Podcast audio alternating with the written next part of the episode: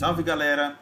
Esse vídeo aqui é o vídeo sem cortes do RPG em debate desta noite, que nós discutimos o Tormenta há 20 anos. É, como vocês devem ter percebido, o vídeo que foi o live tiveram muitas quedas de conexão, muitas interrupções, mas já prevendo esse tipo de situação que é recorrente na minha conexão, eu gravei toda a discussão e vocês vão poder assistir aqui sem cortes completo. Divirtam-se! Salve galera! Entramos no nossa RPG em debate, que já está ficando uma espécie de tradição aqui para a galera RPGista do estado do Pará.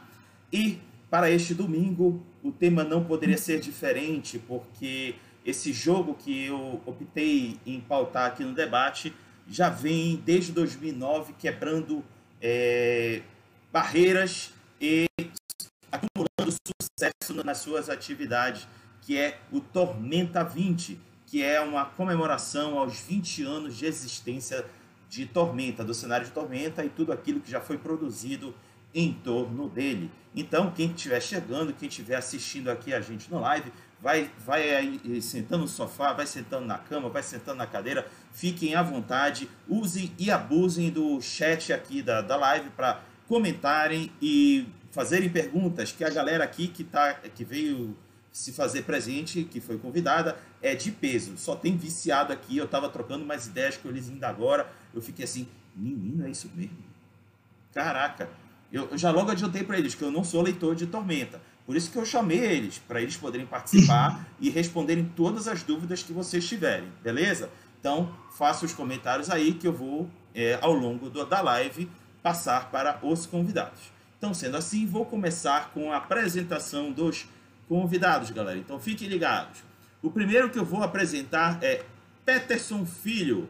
Ele é aficionado por jogos desde os três anos, porém atuante no RPG de mesa há apenas quatro anos.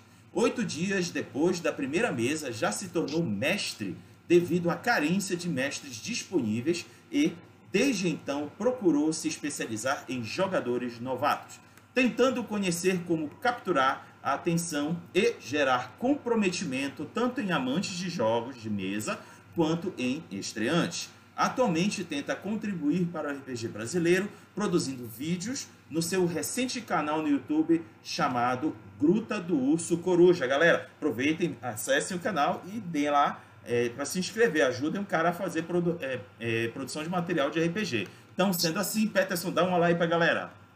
E aí, galera, beleza? Tudo bacana com vocês? Beleza, vamos então agora ao segundo convidado.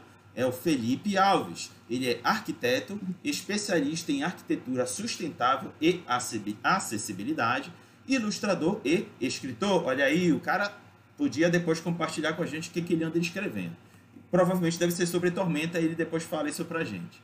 Ele é fã do cenário desde a sua criação ele mestra aventuras no mundo de Arton desde 2002, já narrou para diversos grupos de jogadores, tendo sua campanha mais longa durando sete anos, os situando em todos os momentos mais importantes do mundo de Tormenta, o Disco dos Três, a Libertação de Valcária, Contra Arsenal, a saga épica da primeira trilogia de romances, entre outros. Inclusive, a trilogia de Leonel Caldela foi o que o fez mudar do 3DT para Tormenta 20. E agora busca maneiras de encaixar mais um sistema na rotina de narração. Um de seus jogadores uma vez disse: jogar uma mesa do Felipe é aprender diversas vezes o que os jogadores não devem fazer se quiserem se manter vivos. Ou seja, ele é um narrador assassino. Felipe, dá um oi pra galera. Boa noite, pessoal. Tudo bom? Como é que estão? Beleza. Vamos então agora para a nossa queridíssima Estela Eres Lima. É Eres mesmo, né, Estela? É, é isso mesmo. Beleza. Gente, ela é residente em Castanhal, bióloga e uma das fundadoras da Cabana do Elfo. Galera, Cabana do Elfo, um abraço aí para vocês. Por falta de grupos na cidade que morava, começou no RPG online ambientando no mundo de Harry Potter em 2007. Em 2011, teve sua primeira experiência presencial jogando Vampiro à Máscara, mais uma picada pelo mundo das trevas. Depois eu te falo sobre isso. Vamos lá. Ao se mudar para o Pará, iniciou com Tormenta. Hoje já experimentou alguns sistemas como Paranoia, fantástico jogo, 3DT, D&D 3.5, Chamado de Cthulhu, Shadow of the Demon Lord, Hora da Aventura, Savage Worlds. Gente, ela já jogou tudo. Hoje se diverte com os amigos nos fins de semana, variando entre RPGs e board games, além de administrar a página e organizar eventos da Cabana do Elfo para o público local. Estela, dê um oi para a galera! Boa noite, galera. E aí? Então é isso, galera. Vou começar aqui as cinco perguntas. Fiquem à vontade para comentar e soltar as perguntas de vocês aí no chat. Meus queridos convidados, a primeira pergunta que eu vou jogar aí no peito de vocês para vocês responderem é a seguinte: Quando e como ocorreu essa paixão por Tormenta? Por favor, faça um relato romântico sobre esse lindo momento. E eu vou passar essa bola para a Estela. Então, é, ela falou basicamente quando eu conheci Tormenta, que foi quando eu me mudei para o Pará. Né? Quando eu ouvi falar de RPG, eu ouvi aquele clássico conceito do RPG de fantasia medieval. Eu não lembro exatamente como veio essa ideia, se eu vi em algum filme, alguma série, mas era a ideia que eu tinha do RPG, era de fantasia medieval, e eu queria jogar aquilo. Eu não sei se era por causa que eu jogava WoW e Ragnarok, que tem classes assim, né? Eu sei que era a ideia que eu tinha. Eu comecei jogando com Harry Potter, tive umas experiências com vampiro, e quando eu me mudei para o Pará, eu casei com o Leandro Yude, e ele era muito fã de Tormenta também. Ele, não conhece desde a fundação, quando, como o Felipe, mas ele vem acompanhando há muito tempo. E ele gostava muito. Então, quando a gente se mudou, Castanhal mesmo, ele fez uma mesa com os amigos. Eu fiz a minha primeira personagem. É, foi ridícula a minha primeira jogada, porque a gente demorou tipo uma hora para fazer a ficha, escolher. Eu estava muito empolgada, primeira vez jogando aquela uh, o medieval, né? A gente morreu em uns 30 minutos de jogo, entendeu? porque eu falhei num teste bom senso. Existe teste, mas enfim, porque é, tinha um, um, ogro dormindo, eu ia passar para outra sala, eu, minha irmã e um outro amigo tivemos a brilhante ideia de atacar o ogro enquanto dormia. Eu tinha jogado nesse tá. cenário, nessa experiência, pensei, vou cons vamos conseguir, porque ele está dormindo. Não, eu era muito azarada, né, até hoje eu sou muito azarada nos dados, é, não consegui fazer o dano, ele acordou, ele começou a matar a gente, eu morri, a minha irmã, que era uma clériga, não, uma paladina de teatro, morreu, lá ressuscitando e morrendo, constantemente. Unicamente, quem fez mais dano nosso mago jogando o nosso, a nossa tocha em cima do ogro. Né? Ele pegou a tocha, jogou e foi quem fez mais dano. Nas contas, todo mundo morreu. Porque assim, não, não acredito que essa foi a primeira vez de tormento. Muito ridículo, mas fez eu aprender a ter bom senso e tomar decisões, né? Cenário. É, logo depois dessa, dessa mesa, a gente ainda jogou outras, mas eu não conhecia muito o cenário e eu queria conhecer. Ele me falou que existiam os livros do Caldela. Aí eu fui ler a primeira trilogia, fui ler O Inimigo do Mundo, Crânio Negro e O Terceiro Deus. E eu me apaixonei no cenário. É, a escrita, a, a descrição do diferencial da tormenta, né, ficou fantástica. E esse diferencial era a própria tormenta. Em cenários de fantasia medieval, você está acostumado a ver o cavaleiro, o guerreiro, você está acostumado a ver o sacerdote, o clérigo, por aí vai o grande diferencial desse mundo era, era aquela chuva de sangue com criaturas estranhas para a mente humana que a gente não consegue discernir o que ela é. A coisa mais próxima que a gente consegue ver são com parte de insetos. Logicamente falando, isso até faz sentido, mas enfim, outra história. É, e eu achei muito rico o cenário, muito vivo, até falado contigo um pouco mais cedo que eu não entendo a parte do preconceito. As pessoas têm como cenário de achar que é um cenário infantil, ou muito brincalhão, porque o que eu conheci do cenário foi outra coisa. Eu conheci um cenário pode ser tão sinistro quanto o, o mestre queira fazer ele ser. Quebrar tanto as pernas dos personagens, literalmente, né? quanto o mestre queira fazer. E desde que eu li os livros do dela, eu voltei a jogar Tormenta. Eu lembro que na primeira, quando a gente voltou a jogar, ficava: caramba, é o dia ali, olha, é um, sacerdote do Nimbe. Eu, caramba, eu sei o que está acontecendo, é isso, eu sei o que está acontecendo ali, eu sei o que a gente tem que fazer. Então, saber sobre os deuses, conhecer o mundo, a cultura, é fascinante. E hoje eu continuo lendo os livros dele, também por causa dessa experiência que eu constei. Repito, eu não entendo a parte do preconceito. E para mim, o Tormenta oferece um mundo extremamente amplo. Basicamente, qualquer coisa que você queira jogar, você vai conseguir jogar. Né? Ele faz isso para que você tenha a liberdade de criar o mundo que você quiser. Você pode mestrar tanto para adultos, em algo mais sinistro, vamos inventar aqui uma área de tormenta fazer alguns personagens perderem as pernas, perderem um braço por aqui. Ou vamos mestrar isso para crianças também. Então, ele é. Ele, ele, ele permite muitos ângulos diferentes. Né? E desde então, eu acho que ler os livros do Caldela fez uma, uma diferença muito grande de como eu enxerguei o cenário.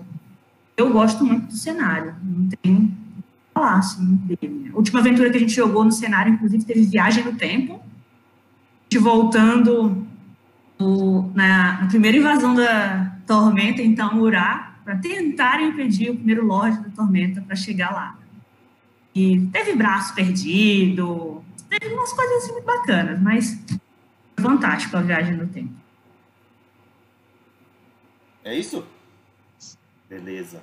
Então, uh, Estela, a gente pode até abordar mais à frente a, essa questão do preconceito, que eu acho que cabe um, um debate entre a gente sobre ele. É, mas, por enquanto, vamos continuar com o romance de vocês com o Tormenta. E agora quem vai falar desse romance é o Peterson, que agora que eu percebi que ele resolveu demonstrar para todo mundo que é remista. Ou seja, ele tá afim de criar bronca aí com a galera que for Sandu aqui do canal. Mas deixa eu avisar para vocês que aqui não é futebol, gente. Aqui é RPG. Então, Peterson, manda bala aí. Fala do teu amor por Tormenta. E aí, gente, boa noite. É... Antes de mais nada, isso daqui é só para tapar um buraco, sabe, que tá na minha parede. De vez em quando aparece alguém e dá um oi ali para mim, eu coloquei a bandeira, né, minha toalha do Remo aqui, para não ficar tão feio assim. É...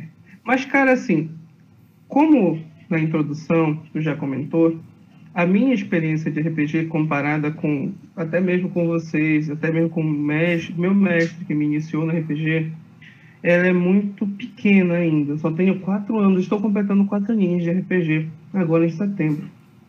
Então, é, eu tive que percorrer com muito mais afinco esse caminho do RPG para tentar me igualar aquelas pessoas que já estavam lá há 25 anos, há 30 anos. E assim, o Tormenta, eu tenho um amor muito antigo, começou na, no ano passado, quando eles fizeram a, a, o Tormenta 20, fizeram lá na Catarse, lá o. Meu nome? O. o pensamento coletivo. E ali, foi assim, amor à primeira vista. Eu lembro de estar na casa da menina lá conversando e ela falou: Peraí, que eu vou buscar uma água. Buscar água, eu abri a minha página inicial no celular, era o financiamento do Tormenta 20, e eu vi quanto tinha crescido, quantas pessoas tinham entrado. Esse passou a ser a minha brincadeira. E a partir dali, eu já corri, que já tinha um livro, e como eu já disse, foi amor me aprofundando cada, me aprofundando cada vez mais. Foi assim um, um lance quase romântico. E até então eu fui eu fui jogar Tormenta pela primeira vez há quatro meses atrás. Eu sou aquele tipo de jogador que começa, me interessa, Porém, não tem mestre para mim, eu vou mestrar. Sou daqueles que tem uma vaga de mesa, eu deixo a vaga para uma pessoa que ainda não jogou. Então, como jogador, minha experiência é um pouco limitada. Porém, eu tento fazer o possível para utilizar todo o cenário, para puxar todos os personagens. E assim, meu começo com Tormenta foi recente, porém ele é muito intenso. Tanto que no meu canal, que tem amplos quatro vídeos, é, três deles se fo focam na parte do Tormenta 20 na criação de fichas. Porque eu percebi que no, no, a produção de conteúdo atual brasileiro de RPG dá uma fugida nisso. Eu entro muito aquelas cinco dicas para se tornar um mestre melhor, outras para se tornar um jogador melhor. É difícil você vai jogar RPG mais tempo do que você vai pensar em RPG. Então, a gente acaba fazendo build um pouquinho, uma, passando mais tempo montando personagem, mais tempo produzindo background do que realmente vivendo a magia do RPG. E o Tormenta 20, ele fecha muito direitinho essa, ele consegue fazer um círculo, poxa, sem defeitos do, do sistema, porque o, a Tormenta em si já tem uma, uma um, um cenário riquíssimo, ele me puxou de todas as maneiras possíveis. Atualmente eu foco principalmente na leitura e compreensão de todo o conteúdo que eu ainda não tenho. É, eu, eu costumo dizer que toda semana eu descubro que o pessoal do, da Tormenta produziu uma mídia nova que eu não tinha conhecido. Uma semana eu descubro uma HQ nova, toda semana eu descubro que tem um livro novo. Parece as obras do Tolkien, cara. Toda vez que tu acha que tu acabou, não, não, tem mais 15 livros de 1.500 páginas cada um. Então, eu estou nessa busca de me igualar com aquelas pessoas que estão há 30 anos jogando RPG e estão acompanhando Tormenta desde lá de 1999 quando o cenário saiu. É, minha entrada no Tormenta foi de cabeça, e eu acho um cenário que todos os brasileiros deveriam conhecer. E não mais do que isso, eu acho que a parte mais romântica dele mesmo foi quando eu consegui conversar com a minha namorada sobre RPG, porque eu conseguia trazer a ideia que era um RPG nacional. A gente não estava jogando nada que seja de gringo de fora. Não, cara, a gente tá jogando com isso daqui. O cara toma o Guaraná que a gente toma. Então, eu acho que a construção principal, assim, que pega assim, um, dos, um dos pilares é o fato de ser um trabalho nacional. E isso me puxa pelo coração, porque eu acho que todo mundo que joga RPG, que é ficcionado, o mestre, já pensou, se alguém vê essa minha história que eu criei, é muito legal. Então, a produção de conteúdo é um negócio muito legal. Enfim, já se deixar, eu vou ficar falando isso tudo que eu falo pra cacete. Mas a ideia é: Tormenta ali me puxou pelo coração, tomou, saiu da frente, trespassando todos, todos os sistemas que eu já tinha. É, também, assim, já mestrei Hora de Aventura, já mestrei, já mestrei Call of Cthulhu, já 3.5, 5, Advanced, é, tentei explorar o máximo que eu podia. E, mas assim, neste momento e possivelmente para frente, Tormenta vai ser a minha prioridade. Bacana. Antes de começar a fazer os comentários, naturalmente vamos escutar o romance de Felipe com Tormenta. Conte sua história para a gente, Felipe. Tudo bom? Uh, primeiramente, boa noite. E eu queria agradecer o convite do Rodrigo para participar, participar do debate de hoje. Muito obrigado. E, assim, eu conheci o cenário de Tormenta através das páginas da Dragão, da Brasil, na época era impressa, é, por volta de 99, ano 2000. A gente encontrava num gente encontrava no banco de revista, quando chegava aqui em Belém. E, assim, tive meu primeiro contato com o cenário, além das páginas, nas HQs da revista Roger Avenger, onde o primeiro estalo que me fez pensar isso aqui é bom, isso aqui vale muito a pena, foi a temática que eu consegui ver em paralelo à mitologia grega, que eu sempre gostei. Eu sou apaixonado desde, desde criança. porque era um cenário que, pela história de Roger Avenger, e posteriormente a gente vai vendo isso em outros romances, outras mídias, como o Terceiro Deus, como a Flecha de Fogo, a gente vê que a presença das divindades, dos deuses, é muito, muito, muito imperativa, não somente pelos seus sacerdotes, pelos seus campeões, mas por influência praticamente direta mesmo. Era um cenário, é um cenário no qual você podia não somente interagir com os deuses, mas você podia também desafiá-los. E isso me chamou a atenção porque era possível reproduzir isso numa história, numa, numa mesa, você podia criar um personagem que ele ia crescendo, ele ia se desenvolvendo, criando laços, ele ia uh, mundo, e provavelmente ele tinha um potencial infinito de, de se descobrir, de se aventurar.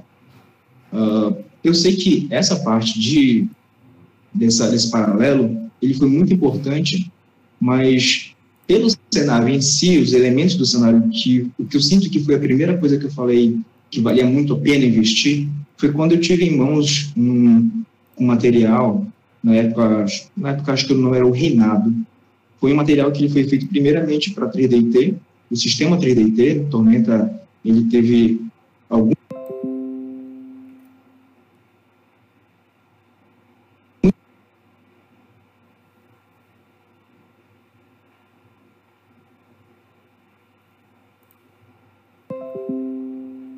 ele desmembrava, ele caracterizava praticamente todos os, os mais de 20 reinos do, do cenário de Arthur.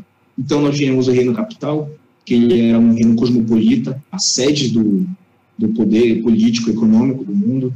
Nós tínhamos o reino de Yuden, que era uma das maiores ameaças à pacificação desse mundo, que era praticamente uma nação que possuía um exército, ou vice-versa, não existia um consenso a respeito. Nós tínhamos uns reinos menores, mais exóticos, como Corinho, onde você nascia com olhos díspares, um de cada cor e muitas vezes com poderes mágicos. Enfim, era um reino que dava possibilidade, era um, um cenário com tantas possibilidades de você criar aquilo que você queria, que não tive como não dar importância para aquilo. Na época, eu tinha iniciado a minha campanha, que durou a, a minha campanha mais duradoura, eu tinha iniciado em 3DT num cenário próprio, Acho que muita gente fez isso, né? Não tinha material de, de jogo de fato, então criava uma cidade no caderno, e riscando, e riscando, e riscando. E aí eu tive em mão desse material de descrição e eu falei, vou colocar os meus jogadores aqui. Jogávamos 3DT mesmo, era um estilo de aventura assim bem jovial, dá para dizer. Eu tinha por volta do, do, sei, acho que 13, 14 anos. Então eu fui, eu fui caminhando eu pude fazer esse transporte da minha campanha atual para o mundo de Arkham através de diversos ganchos que existem dentro do cenário. Eu, no caso, utilizei o cenário do Deserto da Perdição, que é um local onde diversos viajantes extraplanares se perdem em tempestades de areia e aparecem nesse mundo. Então foi a minha desculpa. É interessante porque a minha campanha mais duradoura era com personagens que nem de Arkham era, mas adotaram aquele lugar como uma segunda casa, ou a primeira, digamos assim. Essa campanha durou sete anos e eu me sentia muito confortável em narrar em 3D Na época, o 3D tinha ficado até um pouco mais à margem, porque Tormenta havia dado mais, uh, mais destaque para o Dungeons Dragons 3.5.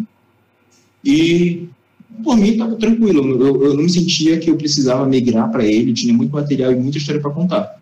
Eu só fiz mesmo uma diferenciação depois de ler a trilogia do Leonel Caldela, que ele me deu uma outra cara. Ele, digamos assim, amadureceu a minha forma de enxergar o cenário. Eu consegui enxergar ele menos colorido do que eu achava que ele era. Ele era muito mais sério, muito mais sombrio. Aquilo como a, própria Estela falou, cada mestre dá a sua, a sua cara, a sua, a sua temática.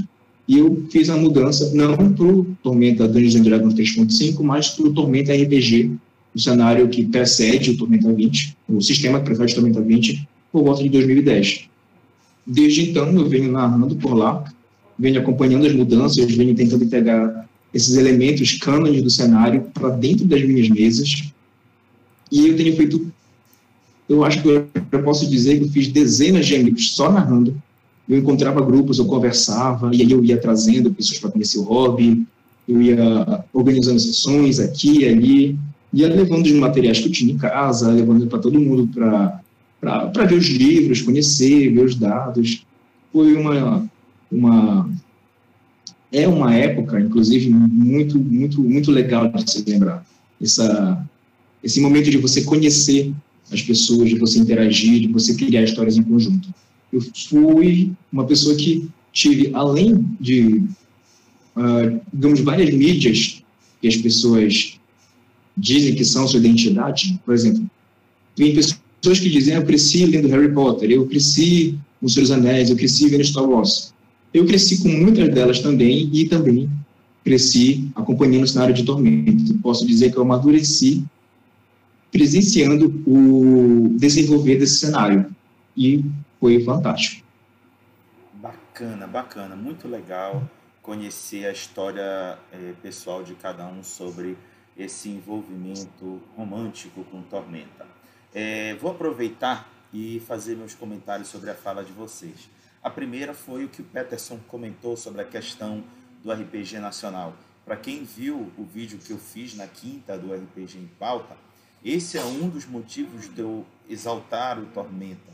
Para quem não sabe, a minha preferência é Mundo das Trevas, mas eu gosto de valorizar RPG nacional. Não é à toa que eu sou um grande fã dos trabalhos do John Bogea, seja no Terra Devastada, seja no Abismo Infinito. Tenho ambos aqui em minha estante amo olhar o trabalho deles e saber que eu ajudei a contribuir a tornar esses jogos realidade. Então, tudo que eu puder fazer para ajudar o RPG Nacional, eu vou fazer. E isso inclui Tormenta, inclui o Tagmar e dentre outros jogos que são produzidos aqui no Brasil. Então, eu concordo plenamente com o Peterson. É isso aí, Peterson. Essa, essa é a linha da gente ajudar o RPG Nacional. E quanto à questão do preconceito que a Estela levantou a bola, eu vou comentar o seguinte, Estela. Isso não é exclusivo de Tormenta. Ainda existe um comportamento que eu vou chamar de infantil, dessa história de querer dizer que o meu jogo é melhor e o de vocês não presta. Não é por aí, cara. Não é por aí. Ah, o RPG ele é divertido para a pessoa. E a pessoa vai procurar aquilo que é divertido para ela. Não necessariamente é o mesmo para quem está do lado dela. Então você não pode querer que quem esteja do, do seu lado goste exatamente a mesma coisa que você gosta. Então você tem que respeitar, cara. Vamos respeitar o gosto da pessoa que está do teu lado. Você não precisa amar o jogo que ela ama, mas pelo menos respeita. Não precisa diminuir, não precisa desclassificar. Então eu sinceramente acho que é injusto o preconceito aplicado à Tormenta, é, assim como outros preconceitos aplicados a outros RPGs. E a grande maioria dos argumentos que eu escuto para isso são argumentos de gosto não é técnico, é de gosto. Alguns, é, algumas críticas técnicas do jogo são interessantes de ser lidas e avaliadas, mas a grande maioria é de gosto. Então, sendo assim, eu franqueio o comentário de vocês para isso. Fiquem à vontade, quem quer começar. Os três estão me escutando? É. Agora melhorou. Vai lá, Peterson, começa então. É, cara, deu uma travada aqui para mim. Repete para mim, por favor. É, eu, tu acompanhaste a questão que eu falei sobre o preconceito? Sim, sim, sim. Então, eu franqueei agora a falar para vocês diante do que eu comentei. Cara, é... eu acho assim uma, uma, uma grande besteira, resumindo muito, porque eu acho que o RPG está aí para gente ser o que a gente quiser, a gente brincar do que a gente quiser. E assim, eu não tenho preconceito nenhum com o coleguinha do lado, sendo que ele é um Tiflin e eu sou um paladino. Então, eu não vou ter um preconceito com o coleguinha da outra mesa, que ele acha que o lobisomem é, é melhor do que o vampiro, e o outro que tem uma opinião ao contrário. Então, assim, cara, é, para mim, esse negócio de preconceito no RPG é uma coisa que tem que ficar para trás. E eu acho que as pessoas já estão fazendo o papel delas, mas ainda tem que passar um pouquinho mais de tempo. Quando eu comecei no RPG, há longos quatro anos atrás, é, eu, eu lembro dos comentários das pessoas falando que há 20 anos o RPG era coisa de gente que tinha um pouquinho mais de dinheiro, porque tinha como pagar o livro, tinha como gastar um pouquinho de tempo lendo, talvez não 20, mas há 30, 40 anos. E lá naquele momento as pessoas tinham preconceito sobre a, o poder aquisitivo do jogador, sendo que tinha jogador que não podia ter o livro em mãos, então acabava pedindo emprestado. Então o tempo passou e isso foi deixado de lado. Atualmente o preconceito é com relação aos sistemas. Então, creio que com o tempo, creio com atitudes como essa, de botar na cara e dizer que você é preconceituoso com o sistema, você está errado, é, que esse preconceito vai ser deixado de lado, assim como o preconceito do poder aquisitivo foi deixado de lado devido à facilidade, devido a diversos motivos, e com o tempo isso vai ser só história e vai ser uma história tão real, tão boa, que pessoas vão fazer mesa sobre isso e a mesa vai ser excelente. Estela, quer comentar, Estela?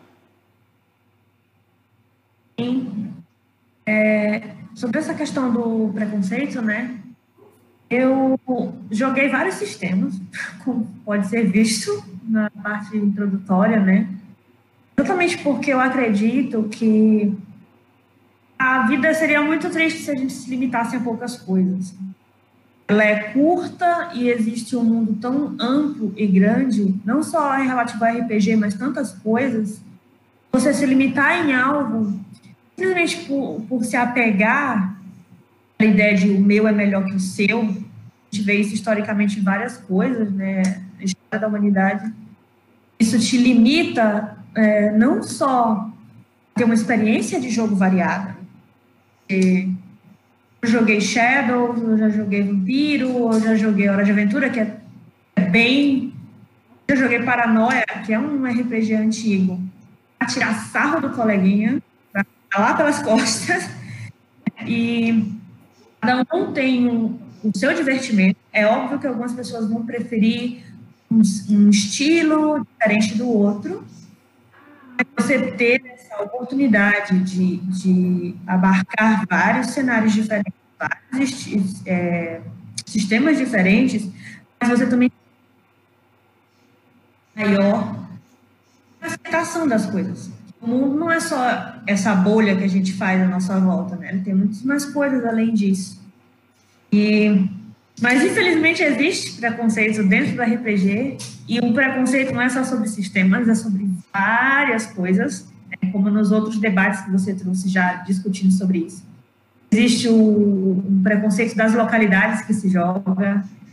É, ou não, você vai jogar online, como eu joguei online por muito tempo, comecei jogando online, eu sou do Nordeste, do Norte. Tem um certo preconceito já, isso, né? A luta contra esse preconceito, ela não é fácil e a gente não deve, na verdade, calar diante dessas coisas, né? Porque o próprio RPG já sofreu muito preconceito ao longo do tempo. Quem, quem conhece o RPG de longas datas sabe o preconceito que se tinha. Você nem podia falar que jogava RPG, que alguém perguntava, nossa, é aquele negócio demônio, por acaso, né? Então... É isso mesmo é o preconceito demais. É, tem gente que até hoje não entende qual o divertimento de estar ao redor de uma mesa com dados e papel. Enfim, já passamos, já passamos por preconceito demais. Estar mais abertos e como o Peterson, é, eu vi que ele faz produções para quem está começando agora no RPG, acho que é aí que a gente tem que começar também, mostrando para as pessoas essa aceitação usar o RPG para isso. Perfeito. Felipe, seus comentários, se quiser, claro. Uh, eu estava aqui refletindo a respeito dessa questão de preconceito e eu entendo que dentro do RPG ele é muito mais um sintoma do que realmente um problema em si. Porque se você for analisar a raiz do preconceito, dependendo da, respeitando todas as suas, as suas escalas, quando você tem um problema com algo que você não conhece, que você experimentou, pela simples razão de ter alguma mera semelhança com algo que você já gosta, é porque provavelmente você se sente ameaçado por aquilo, você sente que aquilo pode de alguma forma infligir danos ao seu jogo preferido, significa que você tem algum receio. Então, eu enxergo como uma insegurança, sabe? Principalmente quando você tem um hobby que ele é, que ele, pelo menos quando eu via com mais frequência isso, um hobby de nicho, então era como se as pessoas precisassem utilizar esse novo, esse novo material para poder validar o que você, o que ele consumia, sabe? O meu jogo preferido, ele não pode ter outros existindo com ele, porque senão pode ser que as pessoas larguem o meu jogo e vão poder, e aí eu vou ficar sozinho. Entende? Tem um pouco dessa insegurança. E é claro, dentro do, da questão da RPG tem, tem diversas coisas que a gente pode abordar, como mesmo de uma forma de material para a gente é, passar uma ideia, passar uma mensagem de se combater esse, esse tipo de situação, sabe? Dentro do cenário mesmo de Tormenta, a gente está vivendo agora num, é, no, no jogo uma, uma proposta de campanhas que está acontecendo justamente em você combater uma ideologia que é vilanesca justamente por uma questão de preconceito e racismo, que a gente poderia decorrer mais à frente, mas só deixando claro que eu estou tratando dos puristas, que são uma facção militar em sentido cenário. Mas, assim, é como eu falei, a questão de ser, de, de preconceito dentro de RPG, ele é muito mais um, um sintoma de uma coisa que a pessoa precisa amadurecer e evoluir. E, sendo sincero, eu acho que quanto mais cedo ela fizer isso, para todas as esferas e âmbitos da, de convivência que ela tem, melhor para ela, melhor para a gente, melhor para o mundo. Perfeito. Vamos então agora aos comentários da galera. Vamos lá. Ah, essa mensagem que eu não entendi, vocês me ajudam a compreender. A Ingrid Soares mandou a seguinte mensagem: Beijos para ACM RPG. Alguém sabe o que é a ASM quer dizer? O que é a ASM? o que é? Foi uma magia online que eu joguei e mestrei Harry Potter. Ah. Eu Harry Potter. O nome Ares, na verdade, é daí, era o nome da minha personagem. Muita gente ainda. Tá explicado, perfeito. O Rodrigo Monteiro disse o seguinte: Jogar com o Felipe é saber que o errado vai sempre cobrado. Olha aí, Felipe. o Lucas Trajano disse o seguinte: jogar com o Felipe é saber que a vida cobra com juros, correção monetária e sadismo. É, Felipe, eu tô com medo de ti como narrador, cara. Aquele mestre assassino mesmo. É. A Ingrid Zalu, ela escreveu Eterno Chimira. Não entendi. Se alguém souber aí dizer alguma coisa. tu entendeu? É o personagem que. É o meu personagem. É um personagem. Ah, tá. Beleza. Mais recorrente. O Marcos Mauro, ele disse: Isso, Estela, fala mal do Leandro. Olha. Eita, vai ter briga depois da live. Ei, rapaz. Marcos, Marcos. O, o, o, o, interessante é que se o Leandro quiser, ele entra aí no meio da tela da, da, da, da Estela e faz cagada. ah, o, deixa eu ver aqui. Tá. Ah, o Fernando Henrique disse: o Felipe consegue equilibrar a tensão e o épico nas mesas. Enfim, um elogio para o Felipe. ah, Obrigado, cara. A Ingrid voltou a se dizer o seguinte: amo as mesas do Felipe. Olha só, é aquele bate depois mansa, né? É. o, o obrigado, Leal, gente. Muito obrigado. Ah, bacana. O Cláudio Leal falou: as mesas do Felipe me reinseriram no RPG. Parabéns, Felipe. A Amanda Mendes disse o seguinte: é, nos comentários é só o Felipe, caramba. Felipe é um dos melhores mestres para se começar a jogar RPG e além de narrar muito bem, suas mesas são totalmente imersivas. Eu estou começando a achar que o Felipe combinou uma torcida organizada aqui no chat. E, Felipe, tu tá livre no sábado à noite, cara, a partir das 8, assim, pra gente... a gente pode combinar, cara, combinar com todo mundo aqui. O, o Leandro Nobushige, é Nobushige ou Nobushige? Nobushige. Nobushige, perfeito. O Leandro Nobushige, primeira, é, é dia seguinte, primeira vez que joguei Tormenta como jogador foi numa mesa do Michael Evani. Ei, Mike, boa noite pra ti, cara, tô falando bem aí de ti. Aí ele continua, que chegamos sendo transportados de Belém pro deserto da perdição. Caraca, só mesmo o Mike para fazer essas mudanças aleatórias. E por fim, deixei o comentário da Gessele Damasceno para o final, que eu achei super interessante para os convidados comentarem. Ela escreveu o seguinte: Gente, comecei a jogar minha primeira mesa de Tormenta 20 hoje. Minha classe favorita é Bardo, e nessa edição o Bardo não tem acesso à magia divina. Achei muito ruim essa mudança. A parte boa é que o personagem ganha alguma coisa em todo o nível. Sendo assim, alguém pode comentar sobre essa mudança do bardo? Eu posso. Manda, eu Peterson. Como eu estou fazendo o vídeo pro Tormenta, é, é, assim, já é meu hobby pegar o livro e ficar lendo. É, e assim, o bardo, ele sempre teve essa temática da pluralidade. Desde o D&D 5 já se falava que ele seria o quinto membro, que teria já uma base, uma base e ele seria o porta-voz da equipe, atingindo todos os nichos dos personagens. O Bardo, no Tormenta 20, ele já tem a ideia, já tem aquele cerne, aquela puxadinha, que as habilidades dele vêm da habilidade monstra na guitarra. Em resumo, a gente já consegue puxar um pouquinho disso.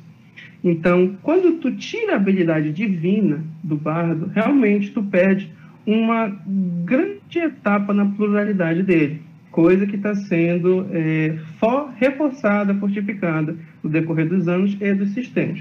Porém, quando tu traz isso, tu já torna a base do personagem um pouco mais concisa, até porque a habilidade monstra dele consegue até manipular humana do, do da criação. Porém, é difícil que ele seja tão bom, mas tão bom, que um Deus consiga olhar para ele e falar assim, esse cara manja tanto, toma um curar ferimentos. Não. Tem, assim, uma... Ainda tem uma barreira a ser quebrada. Eu consigo, eu consigo encontrar isso também no Paladino. Porque o Paladino, em todos os outros sistemas, ele era aquele cara que batia muito, que curava muito. E se o cara só focasse nisso, ele só... O Paladino dele se resumia a isso. Porém, eu fiz um vídeo para o Paladino e eu consegui destrinchar tipo, tudo que a classe poderia trazer ali naqueles níveis iniciais. Inclusive, eu também comento no vídeo que o Paladino do Tormenta 20 tem gosto de Paladino. No D&D 5, quando eu mestrava com uma pessoa novata, a pessoa ia lá e me falava, cara, isso daqui não é um guerreiro com clérigo? Isso daqui não está me parecendo assim, não tem sabor de Paladino. Porque o meu clérigo tem, consegue fazer isso daqui também. Mas no Tormenta 20, o paladino ele tem gosto de paladino. E o bardo se encaixa exatamente nessa situação. Ele tem gosto de bardo. E isso está agradando e desagradando muitas pessoas. Se vocês entrarem no Masmorra de Valkyria, que é o grupo do Facebook do, do pessoal do Tormenta, tem diversos comentários sobre isso. Diversos. E todos eles vão ter um monte de amei, um monte de triste, porque tem pessoas que concordam e tem pessoas que discordam. Então, apesar de estar tá tendo dificuldade agora com o teu bardo, lá na frente tu vai ver que ele vai ser exatamente o bardo útil que o time vai precisar. Ele não vai ter aquela magia divina, porque isso o clérigo tem. O druida também tem. O paladino pode ter. Ele vai ser útil por ser o bardo. Ele não vai ser útil por ter uma habilidade que alguém tem e ele também tem. Mais uma vez, ele vai ser útil sendo ele mesmo. Então, eu acho que a gente tem que amadurecer essa ideia do personagem não ser um plágio de outros, não ser um, uma pincelada desse, uma porção desse, e sim, sim, ele mesmo e conseguir ser útil. Eu achei isso muito legal e o Tormenta 20 abraçou isso em todas as classes. É, Estela e Felipe querem complementar? Não? Foi, foi perfeito na colocação dele. Perfeito. Então vamos avançar para a segunda pergunta. E a pergunta, galera, é o seguinte: Qual é o personagem do cenário de Tormenta que você mais gosta? Por favor, explique o porquê dessa preferência. Então, vou pedir para o Felipe começar. Cara, é um pouco difícil, porque eu podia listar aqui uma sequência de personagens, que são os que eu mais gosto. Eu, principalmente, eu vou fazer assim, um top 5, digamos assim. Eu gosto dos Lorde da Tormenta, obviamente. Nas divindades, eu gosto do Yin gosto de Klunk, o Bárbaro, que é o personagem jogado pelo Marcelo Cassaro na live, que os autores jogaram e influenciou o cenário. Ao Lorde da Mas, a Haradak. okay. A Haradak. Desculpa, é, é, é, é, o, é o primeiro assim, que se destacou, digamos assim, de verdade dos outros. Tem alguma coisa a ver com o final, do, com as mudanças dele hoje? Já era meu amigo, mas ele subiu no meu conceito. subiu no meu conceito. A gente vai chegar lá. Mas, assim, um dos meus preferidos é Shivara Sharpblade, que nos primórdios de Tormenta, ela era uma regente de um reino que foi o primeiro reino atacado pela Tormenta no reinado. Tamorar, na época, era uma coisa bem distante, uma coisa de mais de 10 anos atrás. Era um evento isolado. E aconteceu no reino dela. E ela sozinha viajou por todo o reinado, a fim de conseguir reunir forças militares para construir o exército do reinado, que foi a primeira investida. Eita, travou. Espera ver se ele volta aqui.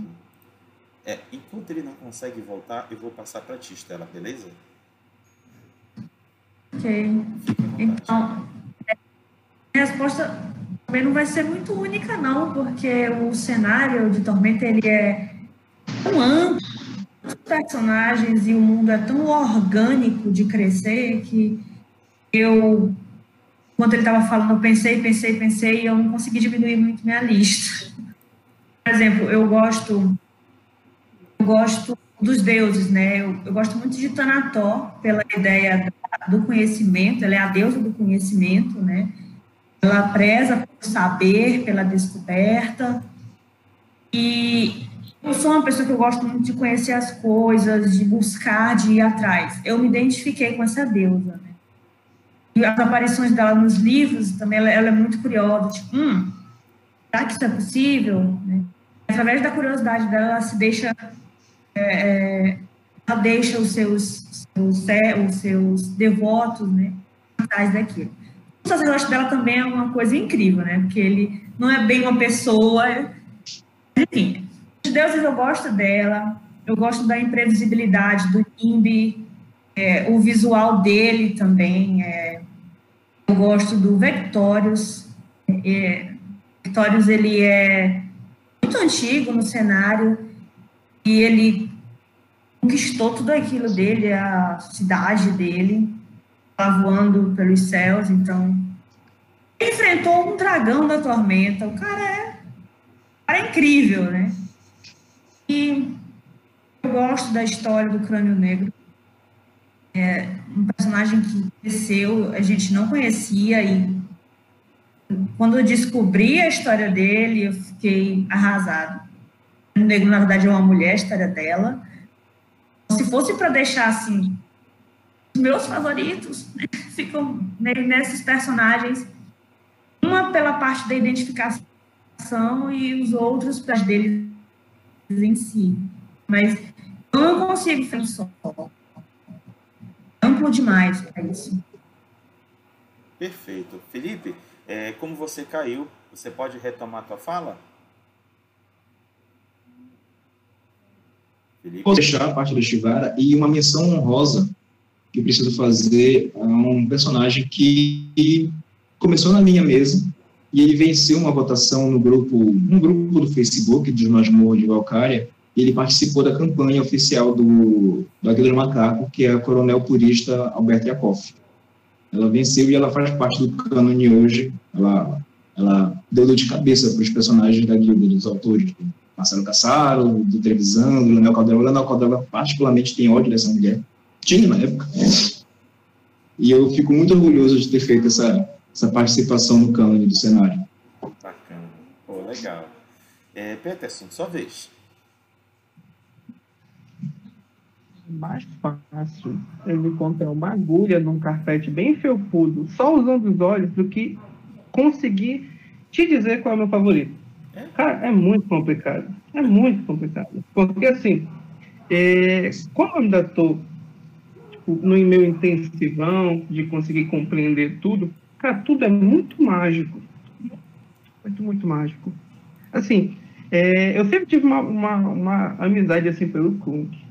Eu falei assim, cara, se algum deles existisse, o Kunk ia ser o cara que eu ia não sair, não sair debaixo da asa. Eu ia estar sempre presente com ele, porque eu acho que a gente tem uma maneira de pensar muito parecida. E entre outros personagens, eu acho que assim os deuses também chamam muita atenção, porque cada deus, cara, é assim, eles são únicos. Essa é a verdade. Então, como eu já te disse, é muito difícil eu escolher alguém que seja o meu favorito. Tanto que na minha primeira mesa eh, chegou a comentar, só que eu não quis me aprofundar dela, porque eu morri nas primeiras meia hora, então não tinha muito o que falar. Mas eu quis jogar de Kunk. Eu falei, cara, eu vou jogar de Kunk e tal. Rolei os dados e viu que, vi que aquele Kunk ia ser raquítico. Não, então eu vou, vou criar um mago eu consigo fazer um lago raquítico que não, não vai dar muito problema. Só que na hora de atravessar um lago, eu rolei duas vezes um e eu caí, afundei no lago e o mestre falou, Peterson, eu não, eu vou te salvar e eu vou rolar dois D4. Se bater os teus seis de vida, tu morre. falei, beleza. E jogou os dois D4 e foi dois quatro. Então eu falei, se eu tivesse de conque aqui, eu não tinha morrido. Mas como eu não tava, então, eu acho que o Clunk, para mim, é o meu favorito. Toda a desenvoltura dele, todo o carisma dele. E eu consigo me imaginar jogando com todos os personagens. Eu consigo interpretar, eu creio que eu consigo interpretar todos os personagens. Mas o Kunk ia ser o único personagem que eu não iria precisar interpretar. Eu ia ser eu mesmo e eu ainda estaria sendo o Kunk. Então, eu creio que ele é o meu favorito pelo fato de que, caso ele esteja, caso ele aparecesse, existisse, eu ia fazer de tudo para ser o favorito dele. Eu acho que isso resume bastante essa minha ideia sobre a escolha dos personagens. Meninos, eu vou aproveitar e fazer uma pergunta para vocês. É, para quem tem mais experiência com Forgotten Realms do que com Tormenta. Em Forgotten Realms, se passa a ideia de que os deuses um dia foram heróis, que alcançaram uma, um, um nível de poder tão grande que se tornaram divindades. Como são as divindades de Tormenta? Alguém pode falar? Como? Como são? É, como, qual é a origem deles? Qual é a relação deles com o mundo de Arton? Uma coisa que eu poderia, eu eu poderia falar, só que como eu não tenho toda a enciclopédia, provavelmente eu vou falar alguma hora, cara, não, mas no livro tal, no parágrafo 7, o cara vai dizer que esse cara ele não, não funciona mais. Então eu vou deixar para os dois que eles têm muito mais competência para isso. Então, Estela, fica à vontade. É, antes de falar assim, sobre o surgimento deles, né? Uma coisa interessante, no mundo de Tormenta, um aventureiro pode se tornar um deus precisa ter seguidores suficientes para isso. É uma coisa que livros é bem abordada, o albino branco, os próprios Lefeu, eles querem se tornar deuses. E para isso, eles precisam ter um número de seguidores suficientes. Então, um aventureiro ele pode se tornar um deus no cenário de tormento. Não é uma coisa fácil com uma aventura de RPG, porque é, requer um, muito tempo de jogo para isso. Mas os deuses de Tormenta, eles surgiram, é, foram criados através do nada e do vazio. Quando eles se juntaram, surgiu os 20 deuses do panteão. É, na verdade, eles não eram aventureiros, eles surgiram na criação do mundo. Mas outros deuses podem surgir a partir de aventureiros, como é, spoiler agora. Eita! Põe um alerta de spoiler aí, por favor. Um alerta de spoiler agora. Não, vou deixar. Enfim, tem personagem no livro agora, dessa nova trilogia, que vai conseguir virar um deus cenário. Não só né? Mas enfim. E é um, era um aventureiro. Não era um, aventureiro que conseguiu virar deus. Então, Sim. Tá. Ou seja, quem quiser uma... saber. Ou seja, quem quiser saber quem é, tem, vai ter que ler o livro, não é isso? Daqui para o final, talvez a gente dê mais spoilers do que vai acontecer no novo torneio. Boa, pode continuar, Estela, fica à vontade. Eu vou deixar o Felipe, se ele quiser incluir mais alguma coisa. Não, tem outros deuses também. É, o Rinim, né, Felipe? Quiser entrar no assunto do surgimento dele. É, porque no caso, quando, como, ela, como a Estela falou, quando o nada e o vazio são entidades cósmicas, são conceitos mais abstratos, assim, um patamar acima dos deuses, se uniram, se casaram, deu início aos 20 deuses maiores do panteão, que formam a unidade conhecida como panteão, um conjunto de divindades. É, e esses são os, os, detentores dos portfólios que reinam a realidade. E, por exemplo, temos Asger, que é o deus do sol, temos Calmi, que é o deus da justiça, Lena, que é a deusa da cura, da fertilidade, ou seja, da própria vida em si. Esses deuses, eles são regentes dos aspectos principais da vida do artoniano. Então, o artoniano básico, ele conhece os deuses mais, uh, mais famosos, aqueles que lidam mais facilmente com a vida de um aldeão. Eles acendem de manhã uma vela para Nimbe, para terem sorte. Eles lembram de fazer uma oferenda para Lihana, para terem boa colheita. Mas esses não são os únicos deuses que nós temos contato. Temos 20 principais e temos centenas de deuses menores, que são, como ela falou, em sua maioria criaturas de grande poder ou aventureiros que conseguiram subir a níveis épicos e, pelos seus feitos, conseguiram uma quantidade de seguidores o bastante para elevá-los ao status de, de divindade. Os 20 deuses originais, eles não são os atuais do cenário, de primeira, assim, logo quando a gente conhece Arthur, a gente sabe que dois deuses caíram, que eram o terceiro e Tyrion, que a gente fica, ficou anos sem saber quem eram esses dois, e no lugar ascenderam Ragnar, que era o deus menor dos Bugbears, e Rinin, que era o deus da trapaça. Então nós tínhamos duas criaturas que eram deuses menores e ascenderam numa oportunidade. Recentemente nós tivemos outras quedas, a mais recente, e aqui é um spoiler da primeira trilogia, gente, cuidado foi a queda da deusa dos elfos. Oi. Esse é o spoiler alert, viu? Pode ir, Felipe. Obrigado. Foi a queda da deusa dos elfos. Ela caiu do panteão, ela se tornou uma deusa menor, por causa de uma investida da tormenta. E no seu lugar, ascendeu o que é conhecido como o terceiro, que era o deus Calhadranó, que é o deus do poder e dos dragões. E então, a gente tem diversos contatos. É muito, muito fácil a gente esbarrar com um devoto, seja um druida, que ele, em Arthur, os druidas eles são devotos, eles são uma, uma outra faceta de adoração à divindade, geralmente a deusa Lihana, a ao deus Megalok, a Lihana da natureza, Megalok dos monstros, ou druida do oceano, que é o, o representante dessa divindade, uma divindade tão antiga que nem nome tem, o nome dele é Grande Oceano mesmo, e nós temos também, por exemplo, Tibar. Tibar é o nome da moeda, na moeda padrão do reinado. Né? Você tem um Tibar, dois Tibar, três Tibar. Só que Tibar também é o nome do deus menor dos comércios. Então, ele, tecnicamente, era para ser uma divindade poderosíssima, porque todo mundo quer peça de ouro. Todo mundo quer um Tibar. E uma das coisas mais interessantes de Tormenta é que, além da questão de, mecanicamente, você precisa ter pelo menos nível 20 para poder ascender como Deus menor e mil seguidores, não é exatamente o número de seguidores que torna aquela divindade importante, né? Não é o quanto de, de seguidores você tem que determina o quão poderoso Deus é, mas o quão importante é o aspecto que rege aquele Deus dentro do mundo que vai representar aquele se é forte ou não. Por exemplo, nós temos Lin Wu, que a terra dele, a nação dele, foi o primeiro alvo da tormenta praticamente 90% da, da, dos devotos dele morreram. Mas ele não perdeu nem um pouco de poder, porque os que viveram continuaram mantendo firmes a devoção e o povo de Tamorá, que é, o, que, é o, que é a terra oriental de Tormenta. Então, essa relação de, de como as divindades, que elas sempre estão brigando, elas sempre estão ali disputando, é muito interessante e eu reforço, relembra muito mitologia grega. É muito. Inclusive, é isso sempre tem que ter os 20 deuses maiores no panteão.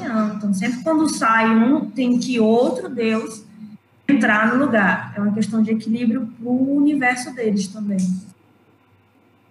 Sim, quando isso não acontece, quando fica sobrando uma divindade no panteão, as pessoas literalmente enlouquecem. Pesadelos, surtam, é, histeria coletiva. O mundo precisa de 20 dedos. As pessoas começam a rezar para qualquer coisa. Começam a rezar para um antepassado, como. É, é, é, muito, é muito assustador. É, é, inclusive, essa era uma dúvida minha. Eu estava quase dando com o Rodrigo Dias para falar que tinha essa quantidade mínima e máxima, se 20 era o número aleatório, era, era específico. E, cara, assim, realmente ainda tem muita coisa para ler, porque vocês falam, falam, falam, eu fico tentando entender toda na, na lore. Os livros, leia os livros. É, eu preciso ainda, preciso ainda, ainda estou por conta do canal, ainda estou fixado muito na parte da mecânica, só que eu ainda preciso ler os livros, e eu fiquei muito feliz por, quando for da, de Tamurá, porque eu, eu já li aquele livro inteiro, e eu sabia que era. Eu falei, cara, e, e, um, um eu conheço, um eu conheço, por isso que eu fiz assim, eu falei, é, esse eu conheço. A gente então, sempre reconhece as coisas do é, cenário. É muito legal, e assim, cara, foi um tapa na minha cara porque eu sei que ainda estou caminhando nesse conteúdo e assim pretendo dar um ano, dois anos aqui tão, tão expert quanto vocês. Cara, assim, uma das coisas que eu, só, só para terminar, uma das coisas que eu acho mais interessante no Tormento é que ele comporta a necessidade de cada um. Então, assim, para ser bem sincero, vai no teu ritmo, vai engaiando conhecimento, vai pegando as coisas sem pressa, porque se tu terminar o material todo, tu vai querer mais e não sei como vem. Entendeu? Então, vai no teu ritmo, relaxa, aproveita. E, e assim, melhor do que tu consumir todos os livros, é te construindo com pouco que tu sabes histórias para repassar para frente. Tu vai ver que vai te recompensar bem mais. De, de verdade. Bacana. É, antes que eu comece a ler os comentários, eu quero dizer o seguinte para os convidados e para quem estiver no chat é, se mirem nessa paixão que eles estão revelando agora na live.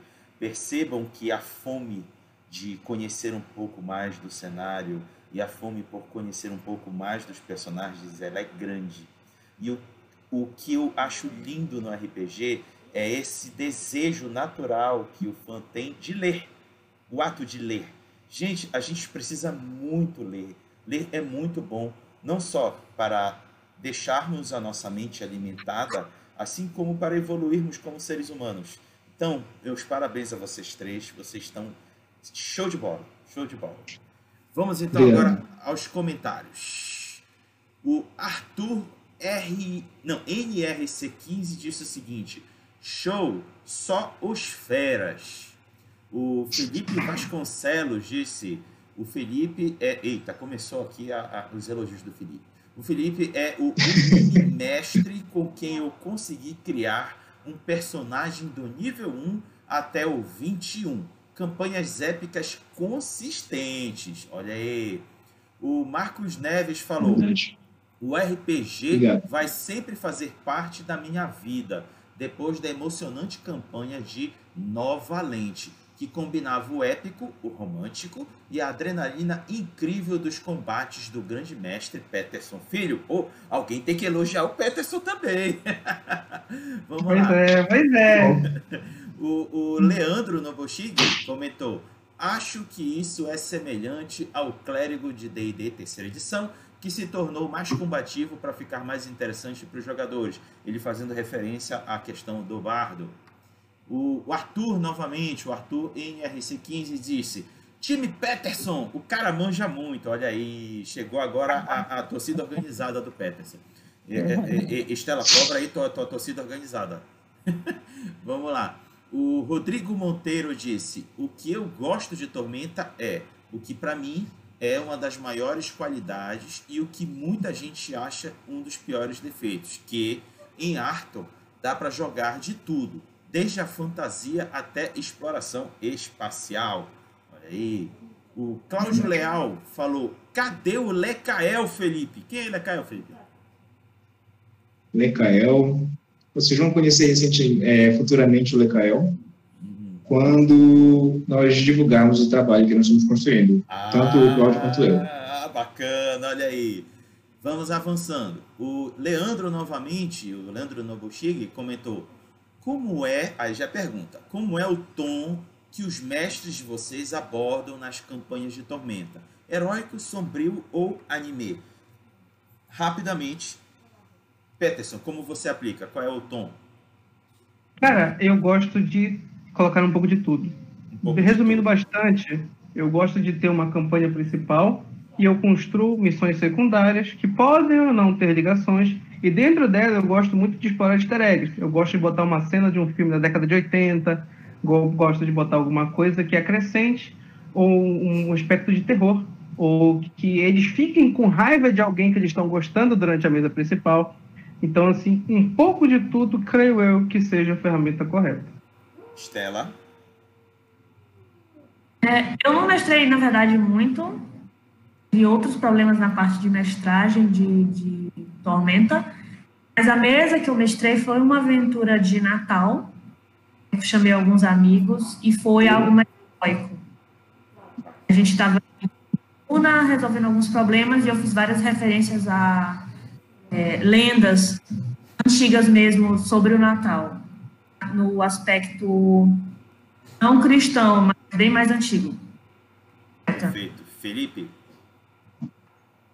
As minhas mesas tendiam, no início, a serem a terem um clima de anime, na época que eu mostrava 3D e No entanto, conforme eu fui mudando de sistema, fui amadurecendo, elas foram tendo um, um, um tom que foi migrando do tom bem semelhante ao Leonel Caldela, né, que é um, é um, um autor de temas de fantasia sombrias, realistas, e eu digo que atualmente eu tenho uma pegada base que é bem voltada para o heróico. No entanto, uma coisa que eu sempre gosto de fazer é conversar com os meus jogadores, saber que tipo de produto eles consomem, eles gostam. Então, eu tento sempre colocar alguma coisa referente àquilo que o personagem tem, aquilo que ele, o personagem se identifica. Um exemplo assim, dos bem mais, mais é, excêntricos, por exemplo, é sobre uh, um personagem que um dos meus jogadores tem, que ele criou um personagem baseado numa aventura, num, num desenho chamado Steven Universe. Então, eu coloquei, introduzi a mitologia das gems, de, de, do conteúdo dentro de Arton, para que ele sentisse que tem mais a cara dele, né? Porque, afinal de contas, ele está jogando num cenário que é rico bastante, mas é interessante que o, que o, jogador tenha, ele sinta que tem um pouco dele no mundo, entendeu? Cria uma identidade, cria uma, uma, um carinho maior pela, pela mesa e ele se dedica de maneira mais inteligente. Bacana. Vamos então agora à terceira pergunta, galera. E a pergunta é a seguinte: sobre os sistemas 3DT, D20 e Diamond, que fizeram parte da história de Tormenta. É, qual foi o que agradou mais a você? Por favor, explique o porquê dessa preferência. Então, Vou passar primeiro para o Felipe. Cara, eu sou, sou cria do 3DT, isso não vai mudar nunca, eu acho maravilhoso. No entanto, o que eu mais me agradei com o cenário de Tormenta, assim, batendo no patamar, foi Tormenta RPG e Império de Jade, que é o jogo irmão de Tormenta RPG. O Tormenta RPG, pela quantidade de suplementos, pela quantidade de mecânica que conversa entre si, ele proporciona uma quantidade infindável de, de aventuras, de narração. Se eu quiser fazer uma aventura de exploração espacial, eu posso, consultando o mundo dos deuses. Se eu quiser fazer uma aventura uh, voltada à exploração dos reinos, ou, ou até mesmo submarina, eu consigo fazer. Então, é um sistema que ele te dá muita possibilidade e ele também é flexível bastante para que eu possa fazer as minhas próprias regras. Se eu quiser criar uma raça, como se precisasse, tendo mais de 30 raças jogáveis uma raça específica de um cenário que eu gosto, de uma coisa que eu gosto, que eu vi num livro, que eu vi num filme, eu consigo fazer. Se eu quiser fazer alguma coisa que, que uma arma nova que eu vi num seriado, se eu quiser fazer, é, digamos assim, ser um lorde de, um, de terras, eu consigo fazer. É um sistema que ele permite, ele te dá, ele, ele é, uma, ele é uma semente de um universo, praticamente. Ele é literalmente isso. Você consegue manipulá-lo ao seu bel prazer, bastando você ter criatividade e vontade de construir uma história bacana. Bacana. Passo a bola para o Peterson. Cara, assim também como a Felipe é cria do 3DT, eu sou cria do D20. Então, eu sempre adorei a ideia da complexidade RPGista.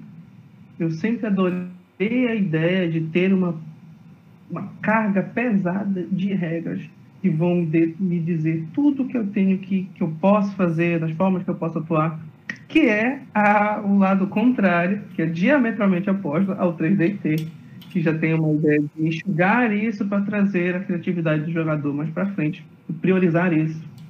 E assim, eu acho que o D20 ele consegue trazer toda a pluralidade, toda a, a complexidade que o sistema traz dentro do seu próprio cenário. Isso que o Felipe falou, da ideia do sistema ser uma sementinha com conteúdo que tu consegue criar o teu conteúdo dentro dos conteúdos que já existem no cenário, foi o meu primeiro sentimento quando eu comecei a ler Tormento. Eu falei, cara, eu posso colocar um cara aqui, um general aqui, um senhor de terras aqui, que eu, tudo bem, vai funcionar. E essa complexidade amarrada à diversão, eu creio que o sistema D20 me traz. Eu nunca joguei 3DT, mas eu já mestrei e eu consigo ver diferenças gritantes entre tanto o Diamond, tanto o D20 quanto o 3DT. Porém, eu sou cria do D&D 3.5. Eu adoro a complexidade mecânica. Eu adoro rolar uma porrada de dados, fica prá, parece que eu estou vendo o futuro. Peraí, prá, o futuro teu é a morte. Então, eu acho isso muito divertido. E assim, se eu tivesse que escolher um, um, um desses três para decorrer o resto da minha vida, e eu iria, eu iria escolher, sem sombra de dúvidas, o D20. Só falta a Estela dizer que ela é fã do Diamond. Estela, tua vez. Então, eu não joguei o Diamond para Tormenta. Tá? Só joguei no 3D e no D20 também. E eu primeiro joguei no D20, depois a gente jogou no 3DT, depois.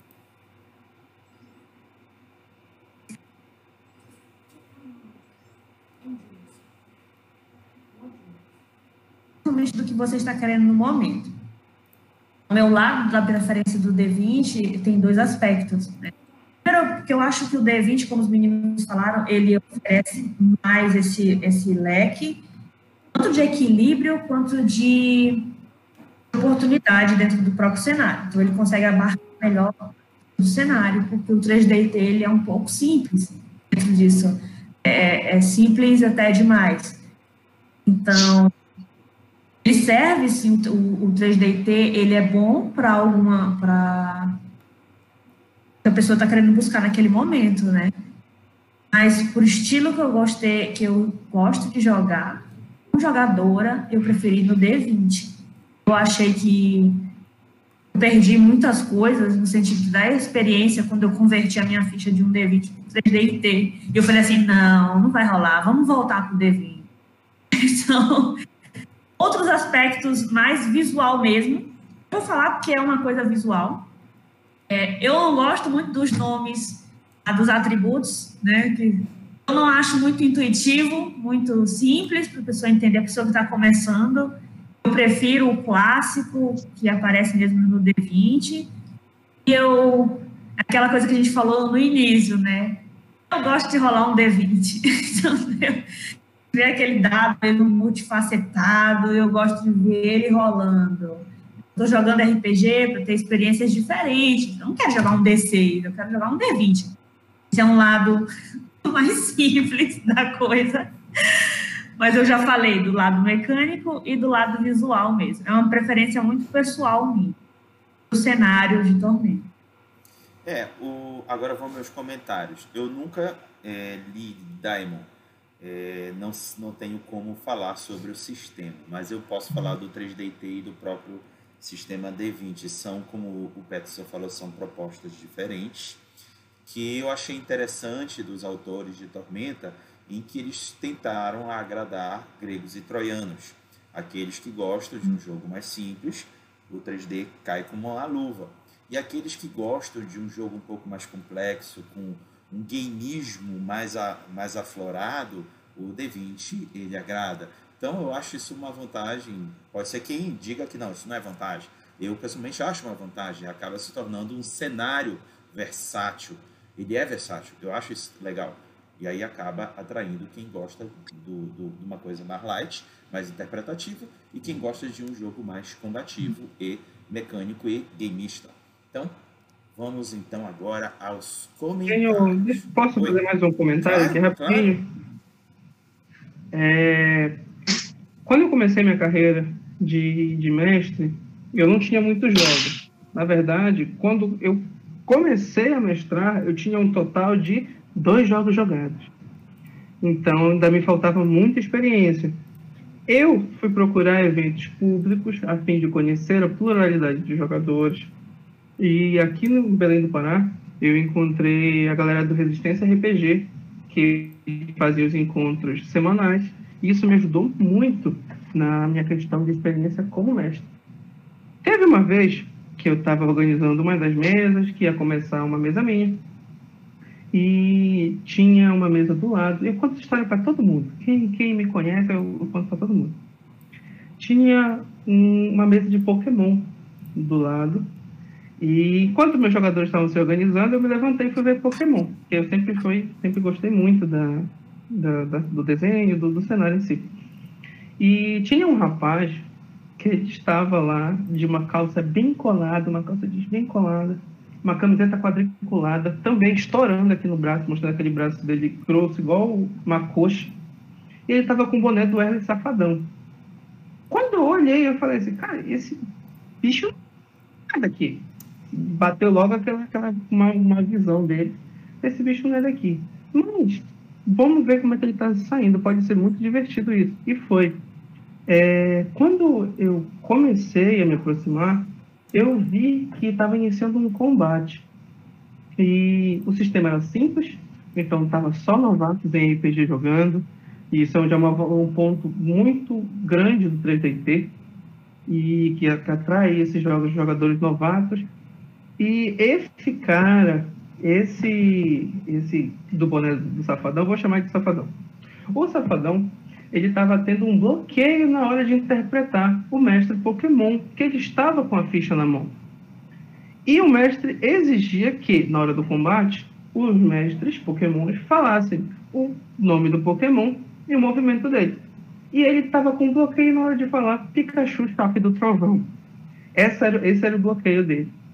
E tava todo mundo, vai, cara, vai, você consegue, vai.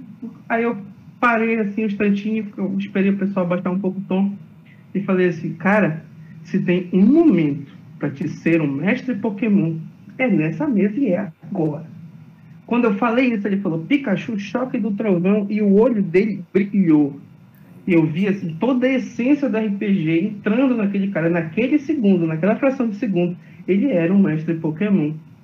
E assim, isso só foi possível devido aos sistemas simples. Porque se eu entregasse para ele três livros de D&D 5 com uma leitura que é muito mecânica, possivelmente aquele cara que estava sendo introduzido no, no, no mundo RPG, ele iria ter uma aversão. Então, assim, só estou dizendo isso porque eu falei que eu preferia o D20, mas desde aquele momento, assim que eu comecei o RPG, eu compreendi que o sistema é simples, tem uma função e a função deles é muito, muito boa, que é aproximar as pessoas que ainda não têm esse contato com jogos para o mundo do RPG, buscando uma maior interpretação, uma maior criatividade. E assim, desde aquele momento, eu falei, eu vou aprender 3D Aprendi? Não, porque eu li, vi o livro, o livro era tão pequenininho, eu falei, cara, eu prefiro D&D. Só que, atualmente, é, atualmente, com esse negócio de, de, quarentena, todo mundo dentro de casa, eu cheguei com meus irmãos e falei, eu vou mestrar 3 DIT. Eles já conheciam o cenário, falaram, ah, isso, isso, isso não vai rolar, fala, mestra D&D, qualquer coisa assim, não, 3DT não. Cara, na mesa, eu falei, meu irmão, Eduardo, descreve o teu ataque.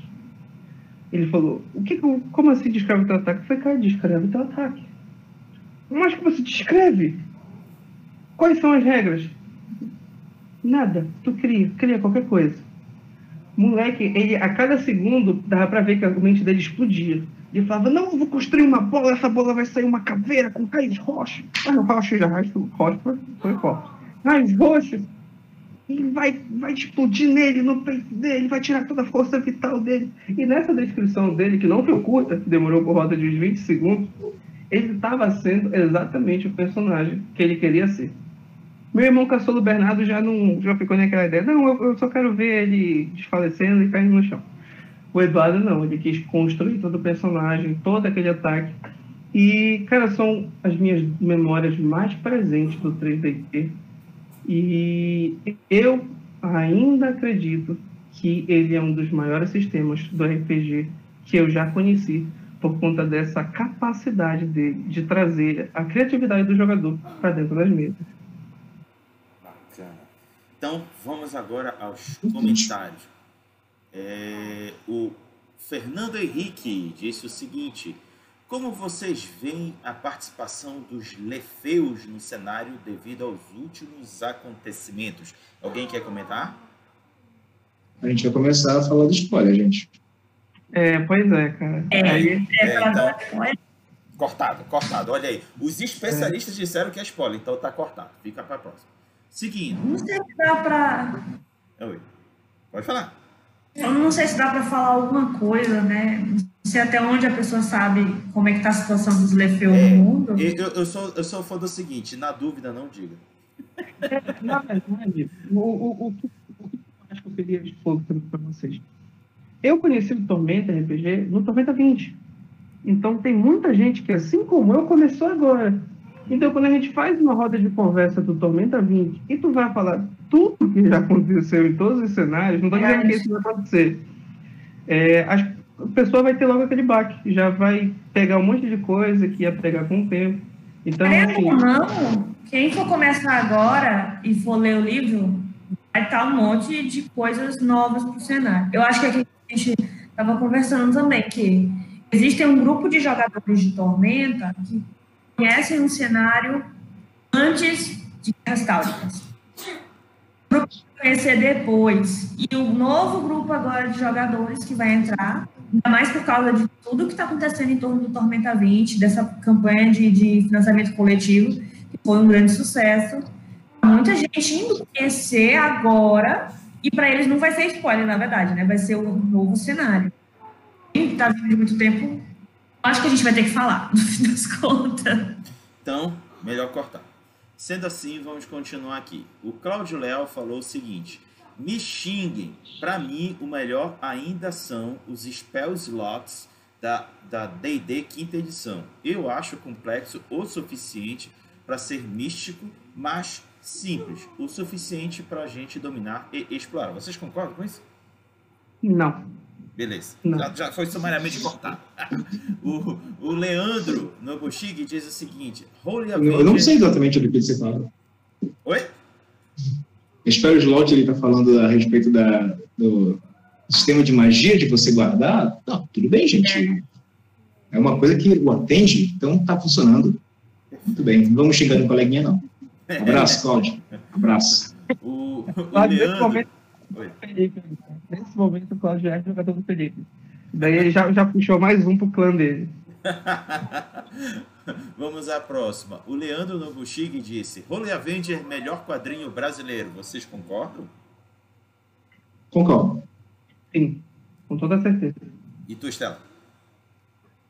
E história. A gente tá aí até. Inclusive, saiu uma segunda edição de Roger Avenger agora, que é Roger Avenger Paladina. É a continuação 20 anos depois. Olha, que bacana. Então, recomendo. Primeira edição já saiu. Próximo comentário. Rodrigo Monteiro disse: Isso é outra coisa muito legal de ter acompanhado o cenário desde o início com o Felipe. A gente amadureceu junto com Tormenta e hoje é muito legal ver toda essa trajetória. Olha aí, Felipe, mais um elogio pra ti. Tu vai dormir bem hoje, viu? Oh, haja elogio aqui. Ah, cara, um abraço para os meus jogadores, um abraço para os meus amigos, na verdade. Mas é que olha, eles são. O, o Petson também não fica para trás. O Petson também vai dormir bem. Olha só, Petson. Cláudio Leal disse: Ah, é, Peterson, quanto mais regras, mais combos. O caramba! Mas olha, é, a- a- aí para completar, a Estela vem com uma crítica. Estela, dar umas porradas no Marcos depois. Ele comentou o seguinte. Ele comentou o seguinte: Estela tem preconceito com o D6. Olha!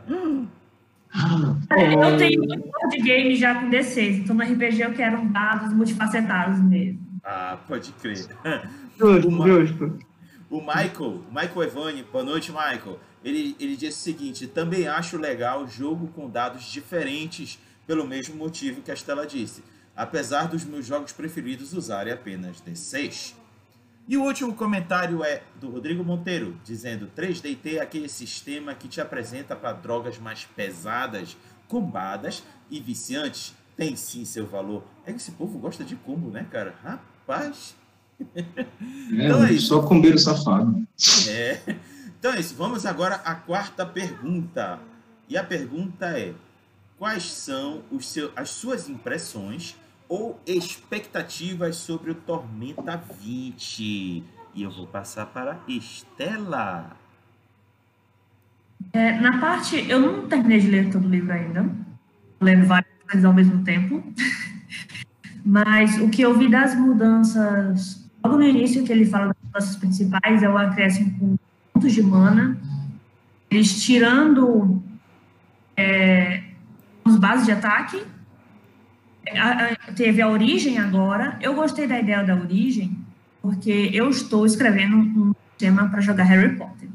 Eu sou meio fã de Harry Potter. E na, escrevendo o sistema, eu tive uma coisa semelhante, né, dessa parte de origem, né? Lá meio que ancestralidade. Acho que ele deixa a construção do personagem fluida, ele abre um leque né, de, de possibilidades maior para você personalizar o personagem.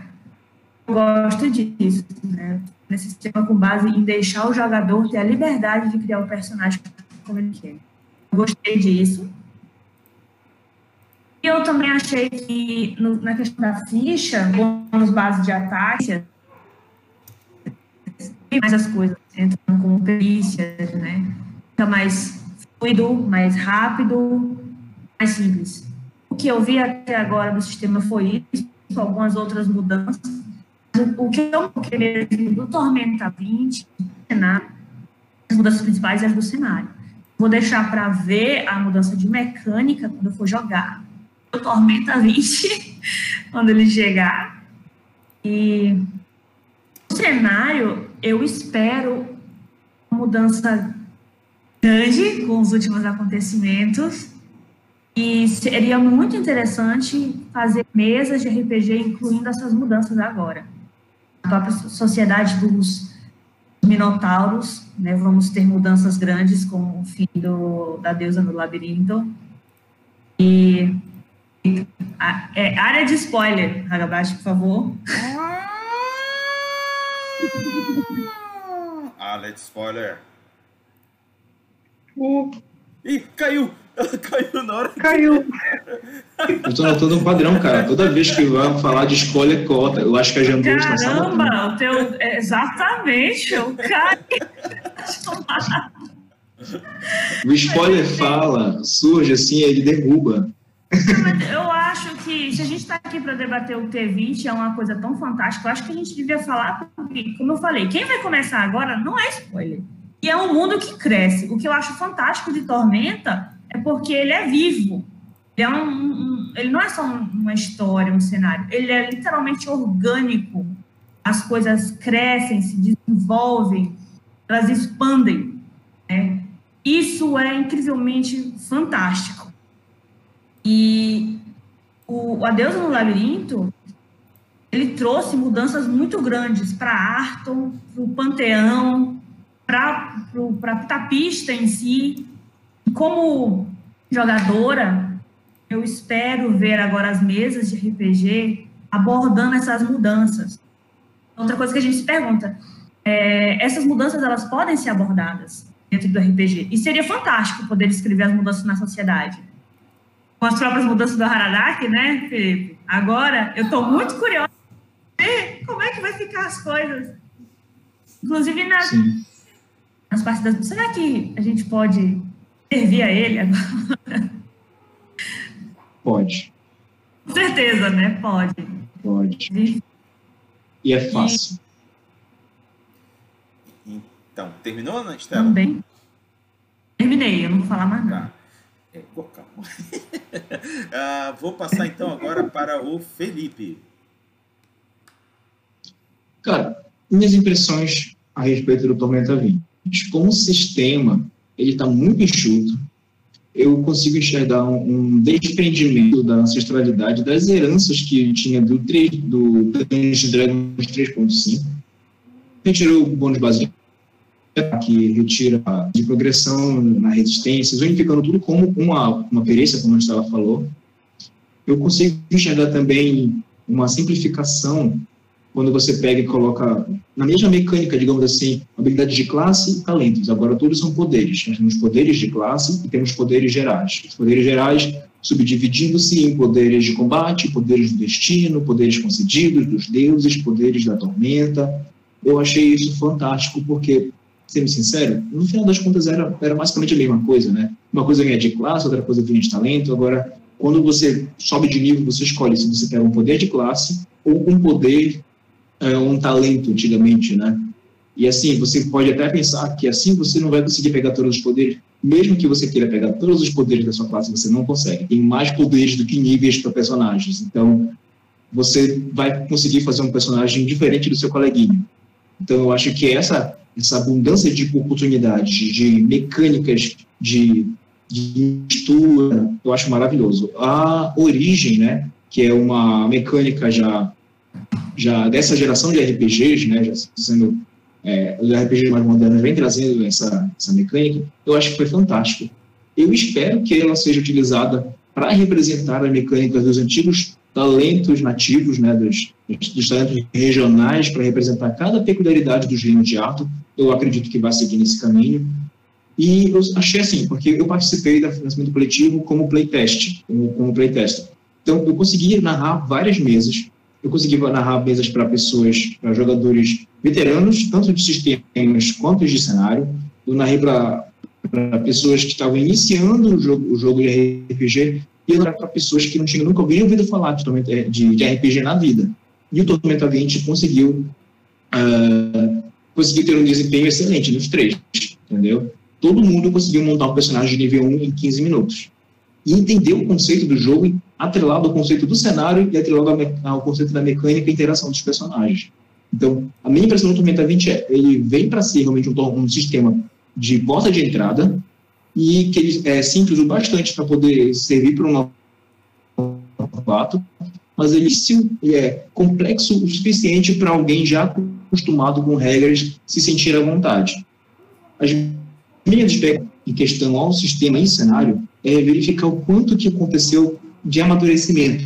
Última, amadurecimento, a última mudança de sistema foi do Tormenta 3.5 para o Tormenta RPG e veio criando um marco na história do cenário. Eu quero ver o que acontece, o que acontece a partir de agora. Da última vez que isso aconteceu, nós tivemos inclusão de alguns outros autores, então foi uma, uma diversificação, uma mudança no paradigma das, das cabeças dos cenários, e agora nós estamos contando com a presença de mais uma autora, que é a Karen Soarelli, que ela é autora de romances como A Joia da Alma e A, e a Deus do Labirinto. Então, vem para dar uma outra cara para o cenário, entende? E a gente também vê um amadurecimento dos autores antigos.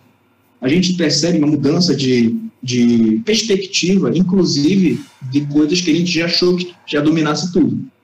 Quem conhece Tormenta há mais tempo, quem pegou antes do, da, da campanha do Tormenta 20, conhecia o perigo que é a Aliança Negra, que é uma horda goblinoide é, avassaladora, que destrói tudo no caminho, um exército enorme de monstros. Só que quando a gente pega para ler o Flecha de Fogo, a gente descobre que os goblinoides eles não são simplesmente bestas é, viscerais, sedentas de sangue, destrutivas. Eles são uma cultura, não, são uma sociedade. Não, não vou mais, porque a gente percebe a ah, riqueza, a riqueza que tem na cidade dos goblinoides, como ela é mutável, ela é viva, ela, ela ela sem a necessidade de leis do reinado, das leis humanas, ela consegue se desenvolver. É, é maravilhoso, porque eu vou fazer uma citação aqui de um momento que eu percebi. Quando a gente se dá o trabalho de desenvolver uma área que antes a gente achou que dominar seria legal, tem um trecho do, do livro do, do, Flecha de Fogo, a gente está inserida na cultura governoide, construindo uma, uma, uma, uma situação e ele conversa com um Goblin idoso. Goblin é idoso e ele conversa, começa a falar com ele. ele percebe que esse Goblin fala o Valkyr, a língua padrão. Uh, como é que você fala tão bem esse idioma? E ele diz: Eu sou de uma época antes dessa da nossa cultura da Aliança Negra, onde se eu não falasse Valcar, eu seria morto antes mesmo de poder negociar com o primeiro grupo de aventureiros que aparecesse. E aí o personagem fica cocado com isso, ele fica pensando, e aí ele diz assim: é, Você sabe, é, novato, qual é a primeira língua que um goblin aprende no seu idioma? E ele diz: Não. E então o vovô goblin responde: Por favor, eu estou desarmado. Simples assim. Essa, essa, esse trecho, ele me pegou de um jeito que eu parei o livro, fechei e falei, ok, eu preciso rever muita coisa que eu tenho feito ao longo desses, desses anos jogando é RPG. Exatamente o que a flecha de fogo provocou também em mim, né? É, é, é, é simplesmente uma mudança de paradigmas. A gente vê, mas... sabe, muita coisa que achou que já tivesse, mas pronto, tem mais para a gente ver. Tem outra, outro ponto de vista. E uma lição que a gente pode levar para a vida. Você sempre tem outro ponto de vista que pode muito valer a pena você olhar. Ah, é, sair, do seu, sair do seu lugar comum, da sua zona de desconforto. Minha expectativa para o Tormenta 20 é ver o quanto o cenário amadureceu e pode me oferecer de amadurecimento também como pessoa e como jogador. Posso fazer uma sobre esse ponto que ele falou? À vontade. É, eu acho que esses novos, esses novos livros trazendo as mudanças do cenário, né? eles estão abordando duas, duas, duas localidades diferentes de Arton que a gente achava que conhecia alguma coisa, né? A, você conhecer a cultura da Aliança Negra, o modo de vida deles, ver que eles não são monstros. Em uma outra conversa também do livro, que eu estava vendo, tem lá uma, uma personagem, ela está conversando com esse, essa, essa pessoa, e ela fala que quando os elfos chegaram, né, os humanos viviam lá naquele local com os goblinoides. Quando os elfos chegaram, os humanos puderam escolher servir aos elfos. E os goblinoides não, eles foram atacados. Por que, que eles foram atacados? Né? Porque simplesmente porque eu tenho uma aparência assim, porque eu sou feio aos olhos deles, eles me consideram monstruosos. Todo esse diálogo dela, na verdade, é incrível, porque mas você pensar que eles foram julgados de fato previamente e tudo que eles estão fazendo é, é tentando conquistar a terra deles de novo para trazer um futuro para as famílias deles, porque eles têm famílias. E é isso uma coisa que dói também quando tu vai vendo o livro, tu vê famílias, tem filhos, é, tem casais, tem idosos que eles só querem uma vida. Aí no, na Flecha de Fogo tu conhece um outro lado da Aliança Negra, os goblinoides, eles não são monstros. E aí quando tu vai labirinto você já discute outros pontos como misoginia, escravidão, você discute o machismo, né?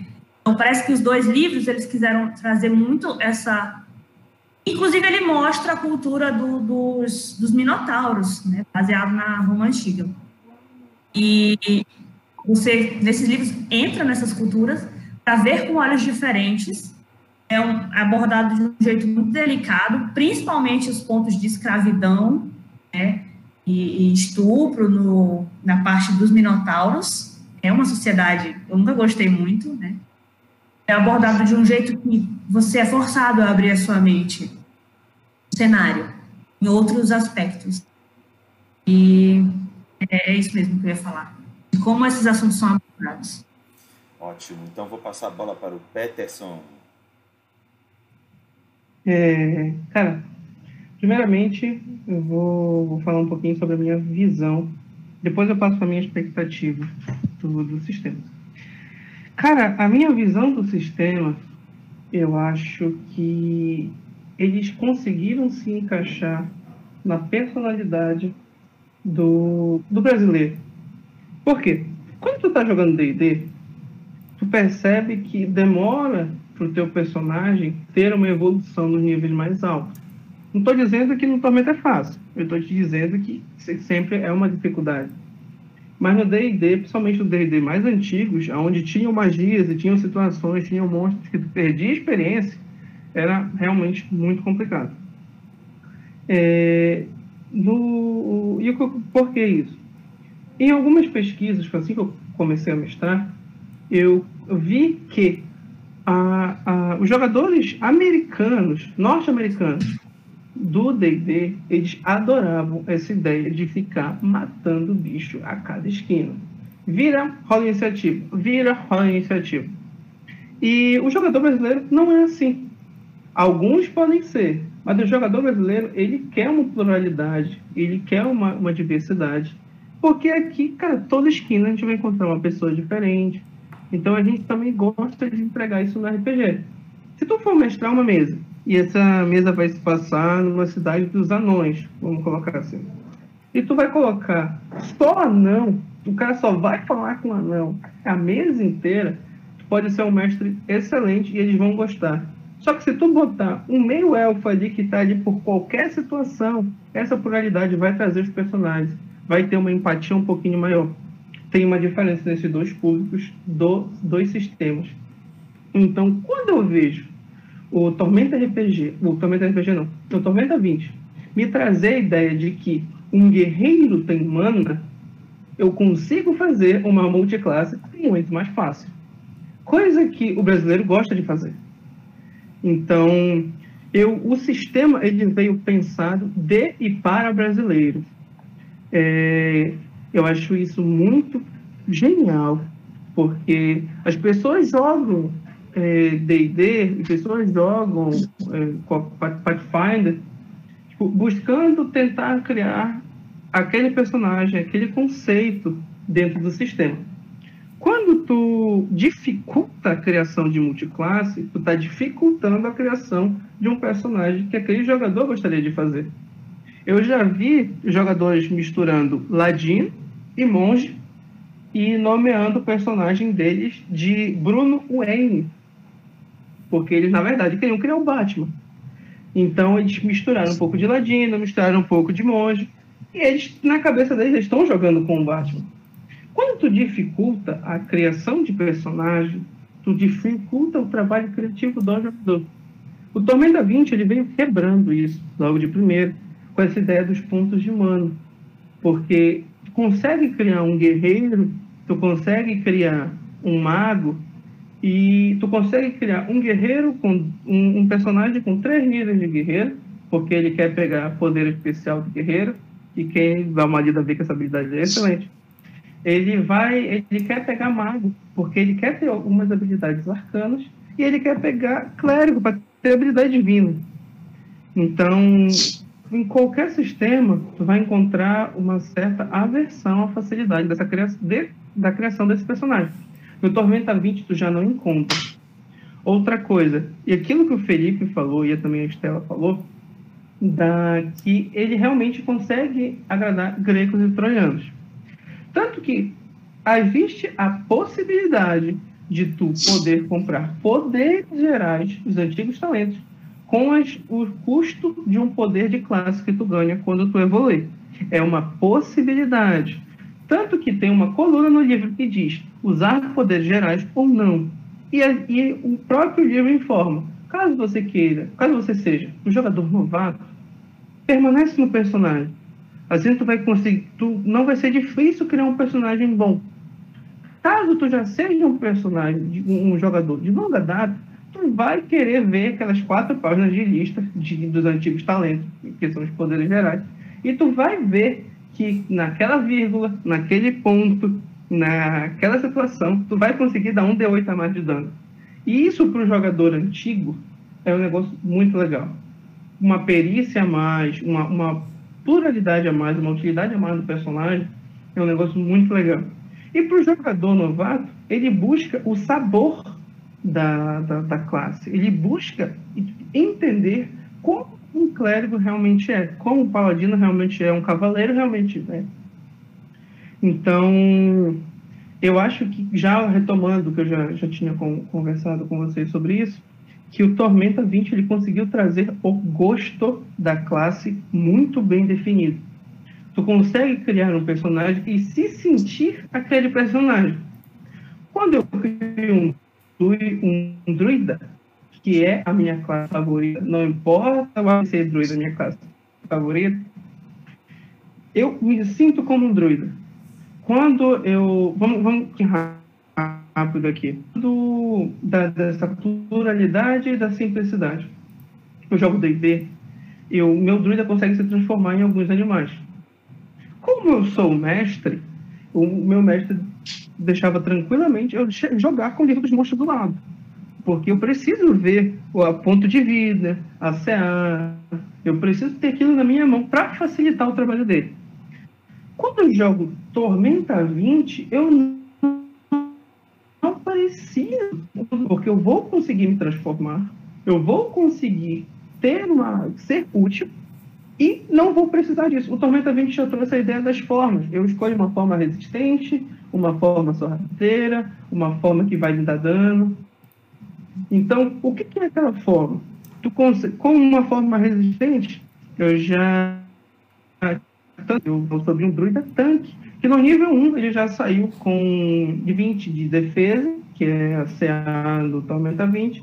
No nível 12 ele vai saltar para 25 de defesa e sendo um druida. Por quê? Porque eu escolhi a forma resistente. Simples assim. Eu não precisei de um livro do jogador do, dos monstros, do manual dos monstros do meu lado. Então, eu consigo criar, eu consigo me dá possibilidade de fazer tudo o que eu quero de maneira simples e eficiente. Isso, assim, foi o que eu consegui encaixar de primeira. Eu falei, é, o personagem é gostoso de jogar. E é como já a gente do BBA e a chegada da, da origem, a gente já tem a possibilidade de criar mais combos. Olha só. E isso daí, que eu sou um tipo de mestre barra jogador muito, e é, é por causa desse, dessa habilidade, é por causa dessa origem que eu, o meu druida conseguiu bater 20 de CA. Então, essa origem ela vai conseguir, caso o, jogador queira misturar, caso ele, pode colocar lá um guerreiro que seja assistente de laboratório. E por consequência disso, ele tem um poder de tormenta. Porque, inclusive, está entre parênteses assim, ah, aqueles malditos experimentos, e fecha parênteses no próprio, na própria origem. Então, essa parte das mecânicas, a minha visão do sistema é que, mais uma vez, eles tiraram 20 no dado, porque tu consegue criar um personagem ou simples ou complexo, que tenha um gosto muito bom, uma utilidade muito boa, e que é, assim, se encaixa em qualquer situação. Eu acho que essa parte do, do livro ficou excelente. E só para terminar a parte mecânica, é, magias. Cara, as magias ficaram muito boas, cara. Magias ficaram muito boas. Se tu és aquele tipo de jogador que tu fica procurando, que na hora de escolher as magias é a parte mais complexa para ti, porque tu quer ler todas as magias, cara, tu vai ter um pouquinho de trabalho. Porque eu tive. Porque tem magias que são extensas pra cacete. Caso, acho que como exemplo vem logo a magia. Acho que é conjurar monstro, se não me falha a memória. Essa magia conjurar monstro, ela é quase meia página de descrição.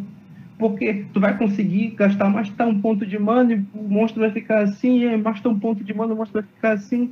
Então tu pega uma magiazinha, que essa magiazinha, tu pode, tu vai usar ela até o fim do teu personagem. Porque ela é útil e ela evolui junto com o personagem. Às vezes eu crio um personagem que eu vejo, cara, essa magia ela é péssima no nível 1, não é muito útil.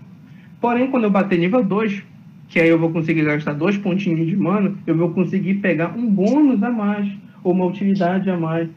Tem uma magia que o nome dela é Toque Chocante. Toque Chocante, eu encosto no cara. Resumindo, eu encosto o cara, pá, pega um choque. Caso eu gaste um pontinho de mana a mais, eu consigo realizar a magia enquanto eu realizo um ataque. Então, eu vou gastar dois pontinhos para bater com a minha massa de clérigo, que pesa 60 quilos, no rosto de alguém. E quando eu encostar, o cara ainda vai pegar, se eu não me engano, são 2 de 8 de dano, porque eu conjurei a magia enquanto eu ia dar o golpe. Então, no nível 1 isso não seria tão vantajoso, mas no nível 2 já é. Então, essa parte mecânica, cara, tá muito, muito, muito, muito. Tipo, eu sou aquele tipo que se mergulha nas regras.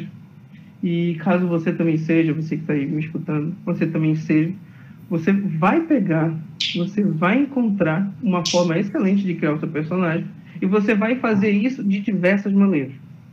Eu acho que a parte mecânica a gente já baixo? Eu já sei que tu vai falar, Stella. Eu já sei que tu vai falar. É, deixa eu aproveitar que o. É que eu não quis interromper. O Wilde entrou aqui. Eu não, não, quis interromper eu, o Peterson. Mas é. Deixa a parte, falar. A parte do. A parte do, da, do cenário em si. É, assim, como eu já falei para vocês, eu não tenho todo o amplo conhecimento, toda essa enciclopédia. Mas lendo os livros, tu pega uma porrada de spoiler. Tipo assim, quando tu, tu ah, lê é. a parte dos deuses, lê a parte dos deuses. Se tu lê a descrição de cada deus, tu pega, cada deus é um tapa que tu pega. Porque esse deus, pá, esse deus, pá. Então, recomendo, inclusive, caso você não tenha lido tudo, como eu não li, pula essa parte dos deuses e pede para alguém te resumir, porque senão tu vai pegar spoiler. Caso tu não queira, né? Caso tu queira, só vai direto lá. É, eu Cara, dá para ver que a descrição das coisas evoluiu muito quando comparado ao último livro do Tormenta RPG da Guilda do Macaco. Tem uma descrição muito é, precisa sobre as coisas que estão acontecendo. Eles enxugaram, não tem mais uma, uma. Pelo menos essa sensação que eu tive, não tem algumas informações que estão não estão amarradas. As, todas, as, todas as informações estão bem amarradinhas. E, assim, desde o começo, Tormenta 20 foi uma, um marco. As pessoas queriam entregar o Tormenta 20 para ser um recomeço. Então, isso nas primeiras lives que tu vê lá na, na primeira, no primeiro financiamento coletivo, tu já consegue absorver essa informação. Então, apesar de ter aquela. Eu, por exemplo, sou muito aqui com spoiler. Eu tô pegando os spoilers aqui assim, eu tô lá olhando pro lado, que é pra ver se eu não, não, não foco. Mas é, eu, eu sou muito crítico com isso. E, e eu me sinto muito. É, me sinto muito beneficiado quando eu vejo que o livro ele me traz conteúdo para eu construir minhas histórias em cima dele, me traz spoilers mas me traz uma porrada de conteúdo que vão muito mais me trazer para o cenário do que me distanciar dele por conta dos spoilers. E hum, para finalizar com o Tormenta 20, eu sinceramente me senti abraçado como jogador e como mestre, porque tudo que eu tudo que eu busquei eu encontrei ali, seja no ponto de vista mecânico quanto do ponto de vista do, do cenário. É, mas agora, infelizmente, ainda estamos com a versão 0.7 do livro. Eu não sei se caso vocês ainda tenham aí uma, uma gíria de ladrão que já tem o livro oficial aí, me manda. Mas eu não tenho, eu ainda estou na versão 0.7. E assim, eu estou acompanhando isso desde muito tempo, estou muito ansioso. Se tu tiver a oportunidade de pegar o livro, na parte dos apoiadores, está lá no nível herói. Está lá o M. Peterson, vulgo eu, vulgo Pet. Eu vou estar tá lá na lista. E, assim, cara, é um, uma porta de entrada para centenas de novos jogadores. E eu, sinceramente, estou muito empolgado com tudo que vai ser construído a partir daí. E, cara, eu me sinto na obrigação de compreender, de abraçar tudo, porque eles se sentiram na obrigação, na hora de fazer um livro mecanicamente e na forma do cenário, tão bem construído. Eu acho que, mesmo falando pra cacete, eu consegui resumir o que eu queria dizer para você. não, tu não falou quase nada, que isso. Bom, é, Peterson, eu tenho uma má e boa notícia para te dar. A má notícia é que quase toda a tua fala a galera não acompanhou no live. Porque rolou aqui um, um. Calma, calma. Porque rolou aqui uma quebra de conexão entre o OBS e o YouTube. E ele levou certo. esse tempão para reconectar. Agora, a boa notícia é que está tudo gravado. Ou seja, hum. uh, quando terminarmos a live, eu vou carregar a gravação sem corte. Então, quem quiser assistir depois o que você falou, vai poder acompanhar sem perda nenhuma. Então, fique tranquilo. Muito boa, Pô, cara, Muito bom. é, Bom. eu, eu, quando eu me falou que assim, tinha perdido, eu já estava puxando lá para começar a falar tudo de novo. Mas aí. Caramba. É, mas como.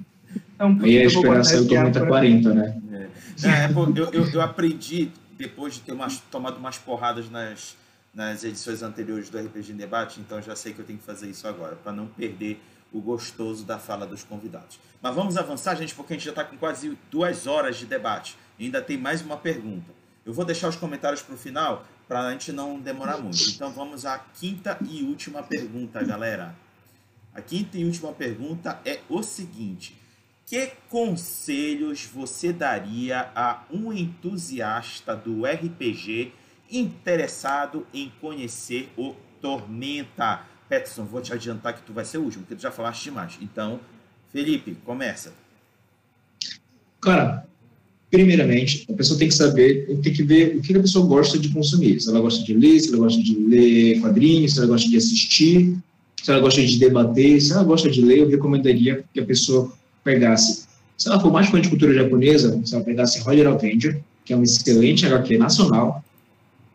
E, mas se ela gosta, se a pegada dela é muito mais Senhor dos Anéis, Game of Thrones, a primeira trilogia do Leonel Caldela, O Inimigo do Mundo, Crânio Corvo e O Terceiro Deus.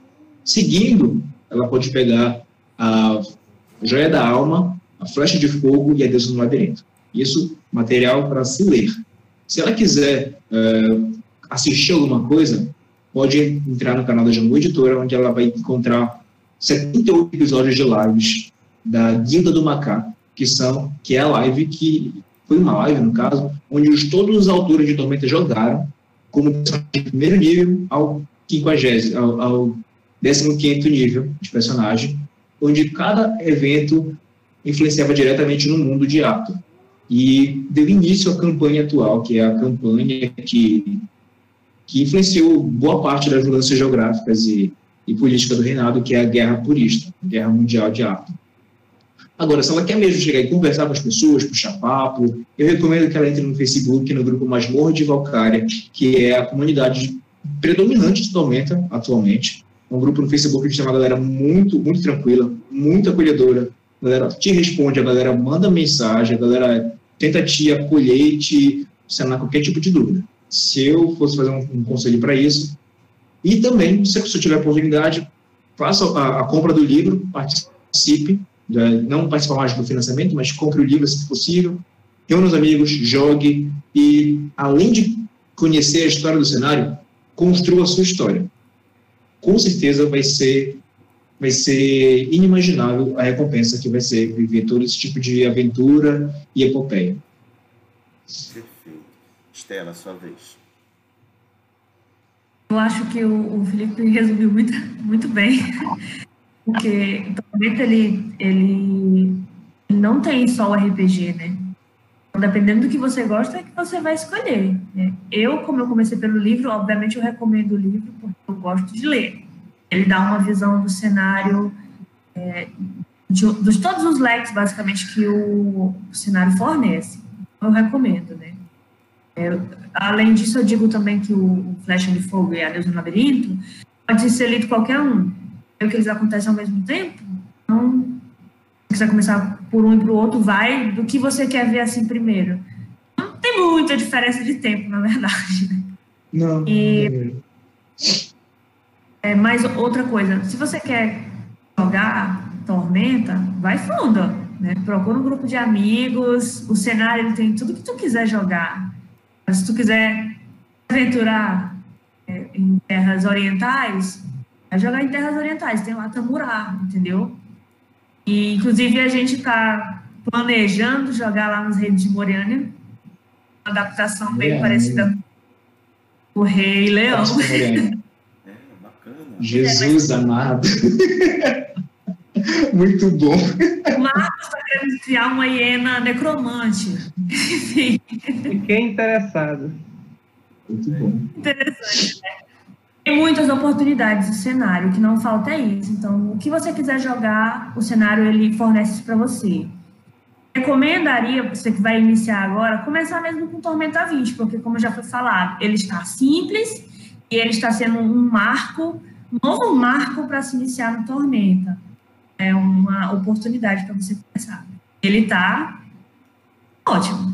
Então, é isso, para ser bem simples. Perfeito. Agora, gente, chega o momento do senta que lá vem história. Peterson, é tua vez.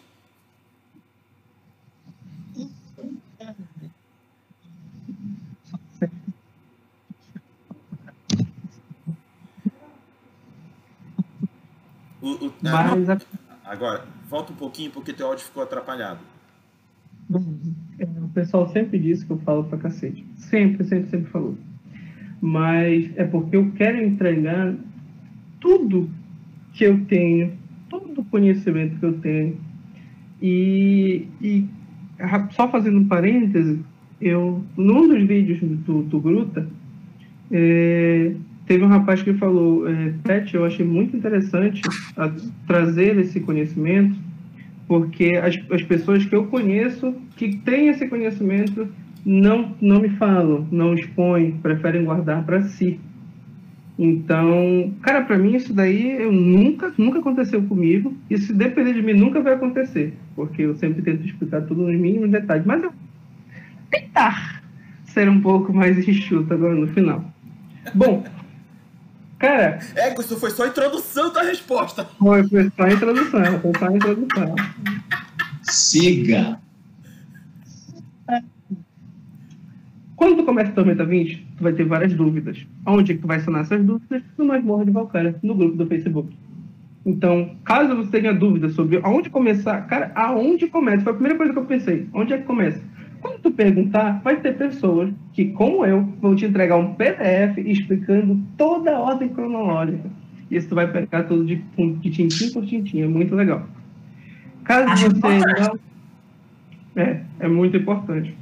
Caso você seja aquele cara que queira jogar um pouco mais, mete logo ficha, vai logo jogando, porque isso vai te trazer a, uma intimidade com Tormenta e essa intimidade é muito importante na hora de construir a tua história com o cenário.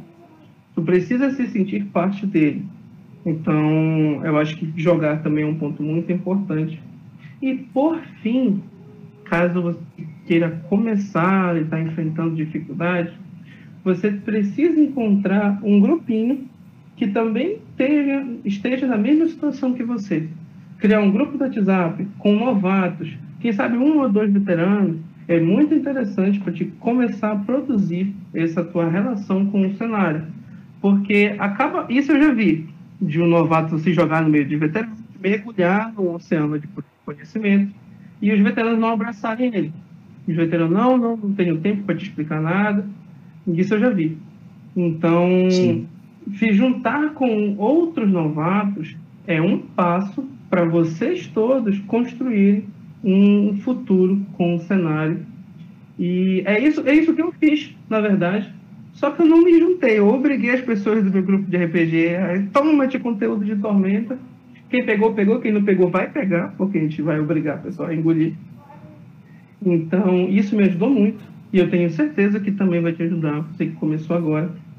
E é isso, Masmorra de Valkyria, jogue e se relacione com o cenário. Crie e mergulha nele de cabeça. Perfeito, galera. Vamos então agora à leitura dos comentários que foram muitos. Vamos lá. Antônio Neto disse o seguinte: o primeiro dragão vermelho ND22 espantando o grupo com presença aterradora, a gente também nunca esquece. Acho que foi alguma mensagem aí para alguém, né? Ah, o Petson tá rindo. Vamos lá. O Cláudio Leal disse: Peterson joga na pressão com o irmão. Olha! O Leandro, o Leandro Nobuchig disse: Gostei do Peterson defendendo o 3DT. Eita, levantaram a bandeira lá atrás. Peterson, Peterson. O,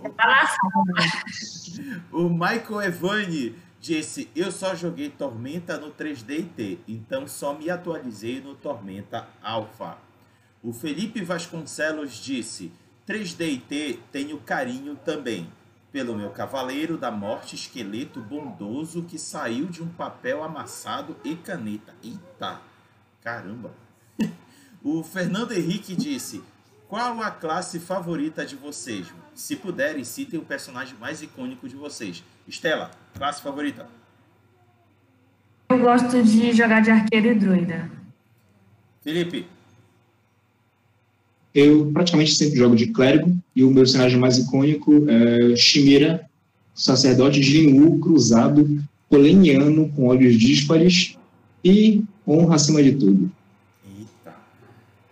Peterson? Olha, ele, meu personagem, ele veste druida, ele tem uma altura druida, ele gosta de coisas druidísticas, assim, foco sempre no druida.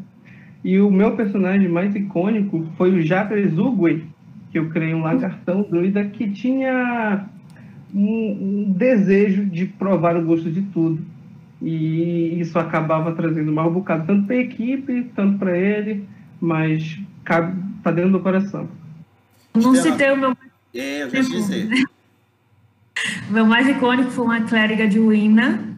Primeira vez que eu decidi jogar de clérigo, ela tinha dupla personalidade. Show. Eu acho que aqui, né? Sabe, cair, cair. Tido foi meio suicida, mas foi muito divertido. Bacana. Vamos então agora à próxima, Lorena Rosa. Parabéns pela iniciativa do debate, pessoal. Estou curtindo demais. Não vejo a hora de jogar em mais uma mesa do Peterson. Lá vai, Peterson, Peterson, Peterson. As mesas dele são recheadas de personagens marcantes e de muito bom humor. Tem gente que vai dormir bem hoje, rapaz. O Caio Veloso disse: Joguei Tormenta e 3DT por muitos anos. Simples, sistema simples, apenas D6, barato, grande facilidade de adaptar animes. Com isso, eu e meu grupo apresentamos muitos colegas ao mundo do RPG. Parabéns, Caio! O Michael comentou: os criadores de Tormenta têm um mérito enorme ao não ter medo de mudar o status quo do cenário. O Rodrigo Monteiro comentou: essa tendência de desmistificar raças essencialmente malignas, essencialmente entre aspas, galera, é, como goblinoides e drows, é uma tendência dos jogos atuais que é um reflexo da sociedade e é muito foda por isso. O Felipe Vasconcelos disse: Isso é muito bom mesmo, porque isso abre uma oportunidade nova para os jogadores experienciarem raças com histórias mais envolventes. Alex Daniel Souza disse: Estela! Olha aí, Estela, teu fone, teu fone. Ofeliac disse: Estela! Melhor Samita. Como assim melhor Samita, Estela? Joguei de Samita. Tem uma queda meio por raças assassinas. É, assassinos. Tô vendo. E não é só, é só no vampiro, mas é em várias outras coisas. Uhum. O Cláudio Leal disse: Vi um brother falando que na sociedade dos goblins não tem o conceito de posse. Por isso, os goblins pegam coisas dos outros e são conhecidos como ladrões, entre aspas. É preconceito e falta de empatia pura. Alguém quer comentar? É, se o cara morreu, né, ele não tem mais nada, né? Então, a no livro, é mais dele. o livro aborda isso, a flecha de fogo, quando mostra a comunidade deles. O conceito de posse é diferente. É, é seu aquilo que você usa. Então, tem até umas que entram uns goblins na casa personagem e eles veem coisas jogadas no chão, eles pegam e saem. Aí ela simplesmente fala: Eu não estou usando, não é meu. Então, o conceito de posse deles é diferente. E aí, uma pessoa que vê de fora vai pensar: bom de ladrão que invadir aqui e levar as coisas. Mas é só é seu aquilo que você está usando. Se você não está usando, uma pessoa precisa daquilo, pessoa mais necessitada. Não é assim que funciona na sociedade deles. Entendi. É uma, é uma questão de comunidade, sabe? É uma questão de eu, eu, eu vou fazendo uso realmente daquela coisa e aí, de repente, alguém está precisando mais do que eu e a pessoa vem, pega, por quê? Ah, porque é meu, porque eu quero? Não, porque eu, não é porque eu quero, é porque aquilo vai me fazer, vai me ser útil e não está sendo útil para ti agora, entendeu? Então, é uma coisa assim bem, bem, bem prática. A ideia de, ah, não, mas eu vou guardar porque amanhã eu posso precisar. Não, amanhã eu vou e consigo de novo. É, é maravilhoso assim. Tá, é, tá do lado, entendeu? É, é maravilhoso. Perfeito. Funciona para eles, perfeito. O Michael Evani comentou: ótimas discussões. Toda boa ficção apresenta uma forma alegórica da realidade. O JC comentou: Boa noite. Talvez vocês já tenham discutido, mas gostaria de saber sobre o, o arcanista de baixo nível. Vocês não acham que eles teriam dificuldade nos combates, já que a recuperação de PM está lenta? Quem gostaria de responder? Hum, Eu acho que a questão do arcanista. Calma. Tá. Para o Vai, vai. Não, vai o Felipe, vai o Felipe, Felipe, Felipe. Felipe. Cara, o arcanista, ele está com alguma dificuldade, mas, do meu ponto de vista, é que a dificuldade que ele tem agora não está diferente da dificuldade que ele apresenta ao longo das, das tradições anteriores de magos, entende? Inclusive, um dos poderes dele, que é o raio mágico, o raio arcano, ele não faz uso de PMs. E ele pode ser modificado, pode ser melhorado, entende? Então, assim, ele está difícil de começar no primeiro nível? Mas todo arcanista tá, para ser sincero. Todo, todo mago, todo feiticeiro, ele é difícil. Eu sinto que o arcanista, pelo menos, ele tem uma opção a mais.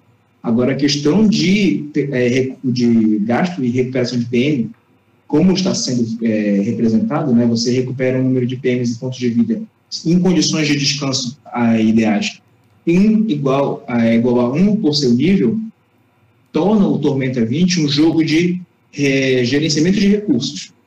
Significa que você, além da dificuldade da, da masmorra, da narrativa, você também tem que se preocupar com os recursos que você possui, que você pode usar, que você administra. Você pode gastar todos os seus pontos de magia, pontos de mana, durante uma única, um único ataque. Mas você tem que ficar sabendo que você precisa gerenciar esse gasto. Você vai conseguir recuperar até amanhã? Você vai conseguir é, você se agendou para não fazer nada amanhã, só recuperar suas coisas, ou então você tem maneiras de recuperar, seja através de, de habilidades e poderes de um outro colega, ou você tem itens, porque aqui existem algumas variações, você pode ter itens alquímicos que melhoram sua capacidade de recuperação, você consegue construir, inclusive, pratos, refeições que melhoram essa recuperação, é, eles pensaram em tudo. E assim, a gente já entra no outro assunto que é a recuperação de PMs e pontos de, de vida. Se você acredita que está tá complicando, está atrasando o ritmo da sua, da sua campanha, os autores mesmo disseram, fiquem sentindo a vontade para você abolir essa parte da regra. Você pode simplesmente dizer que você dormiu e no dia seguinte recuperou tudo. Por que, que foi escolhida essa abordagem? Porque é muito mais fácil você pegar e dizer assim, não, não quero essa regra, quero que recupere tudo, porque não me agrada, não, me, não é para minha mesa, né, para o meu ritmo, do que você dá na mão do jogador a, tarefa de construir uma regra coesa que reflita essa, essa, essa recuperação lenta, entendeu? Então, eles preferiram o seguinte, o jogo oficial vai ser esse, onde a recuperação é lenta, mas se você quiser, você pode deixar a recuperação rápida. Melhor do que dar recuperação rápida e se virem aí para simular uma recuperação lenta. Isso foi a abordagem dos autores. Eu compreendo, particularmente nas minhas mesas eu vou fazer uma alteração, porque, enfim, todo mundo faz, e está tudo certo com isso, mas eu compreendo o, o, motivo e eu aplaudo a iniciativa de pensarem, de não terceirizar esse trabalho. Perfeito. É, vamos aos últimos comentários. A Ingrid Zalu comentou, parabéns, mestres, parabéns, mestres, que discussão incrível. O Roberto Caxias disse: Sou fã do Barbudo. Ah, o único barbudo aqui, quem é, quem é, quem é, quem é? Ah, é o Felipe. Olha aí, ele tem um fã aí. E por fim, Marcos Mauro comentou: Se não for uma hiena necromante, quero minha jacaré druida. Olha aí, Estela. A, a, o jogo de vocês, o Marcos já está aqui exigindo o personagem. porque ele pede essa aí. então, gente, chegamos ao final de mais um RPG em debate bateu todos os recordes de duração, já são mais de duas horas de duração. Então, sendo assim, vou pedir para os convidados fazer as suas considerações finais e o seu, o seu recado final para a galera. Começa pelo Peterson.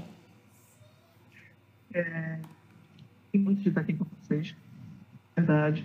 Eu acho que esse debate serve para a construção tanto da, da minha mentalidade quanto para qualquer pessoa que estiver assistindo. É, perdão se eu falei muito, é porque eu assim, gosto de explicar tudo por tintim por tintim. E, assim, estar tá aqui com vocês foi uma honra. Foi a primeira coisa que eu falei para o Rodrigo quando ele me convidou. Falei, Rodrigo, vai ser uma honra estar tá lá. E eu espero que tenha sido útil para vocês. Eu espero que vocês tenham realmente curtido, tanto quanto eu curti, que foi muito. É, não mais do que isso, é, não esquece de entrar lá no Gruta do Urso Coruja. A gente está começando agora o canal, mas assim, eu sou movido a comentários. Se vocês forem ver, o meu terceiro e quarto vídeo foram comentários pedindo. É, Pet, faz isso, Pet, faz aquilo. Eu, como Pet, vou lá e faço. Então, eu aguardo vocês lá. É, espero que todo mundo esteja bem, que ninguém tenha uma história triste por conta da situação que nós estamos vivendo e que todos nós, nesse ano, tenhamos muitos críticos ainda para rolar, porque, não sei vocês, mas esse ano eu estou cansado já de tirar um. Boa. Felipe, é, eu tô também. Cara, eu queria agradecer pela oportunidade. Foi maravilhoso estar aqui com vocês, discutindo, vendo a experiência dos outros. Saber que tem mais pessoas é, tão dispostas e tão, tão engajadas no Tormenta aqui na, na nossa região.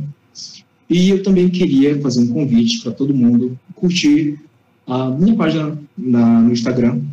Minha página estou fazendo colaboração com o amigo Cláudio, do Cadê o Meu XP, que vai ser um portal de dicas, já falar de RPGs, material de narração, dicas para pessoas que estão querendo desenvolver a sua jogabilidade, sabe? Vai ficar aqui na descrição do vídeo.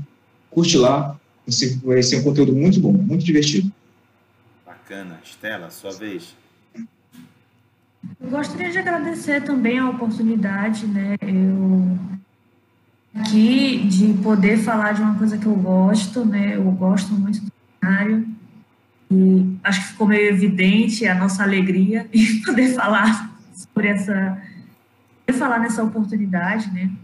Agradeço aos comentários de todos que assistiram hoje os convidados que eu pude conhecer. Felipe é um super viciado, o Peterson é um exemplo de jogador que está entrando agora, mas ele não fica para trás, não, porque ele está fissurado aí na nova, no Tormenta 20, né?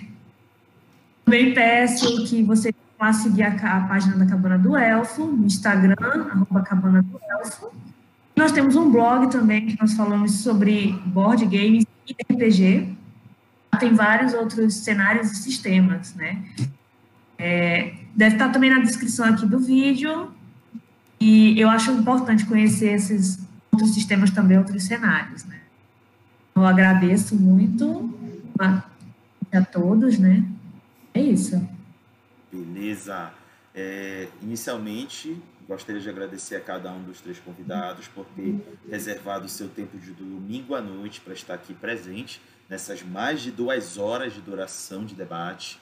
Agradecer a todos os que eh, participaram, acompanhando a gente, assistindo a live, deixando comentários, fazendo perguntas. É, muito obrigado e peço desculpas por não ter lido tudo, porque foi hoje um recorde, inclusive, de comentários. Tiveram muitos. Eu tive que ver o que, que poderia ficar interessante de jogar aqui na leitura e não deixar o vídeo muito longo. Acabou ficando muito longo de qualquer forma. Mas, enfim, peço desculpas e agradeço a compreensão. Então é isso, galera. É, chegamos a mais um, ao, ao, final de mais um RPG em Debate. Domingo de, que vem estaremos aqui de volta. Sendo assim, tchau, galera. Boa noite para vocês. Tchau, gente. Boa noite. Tchau, tchau, tchau. Até a próxima. Até a próxima, gente.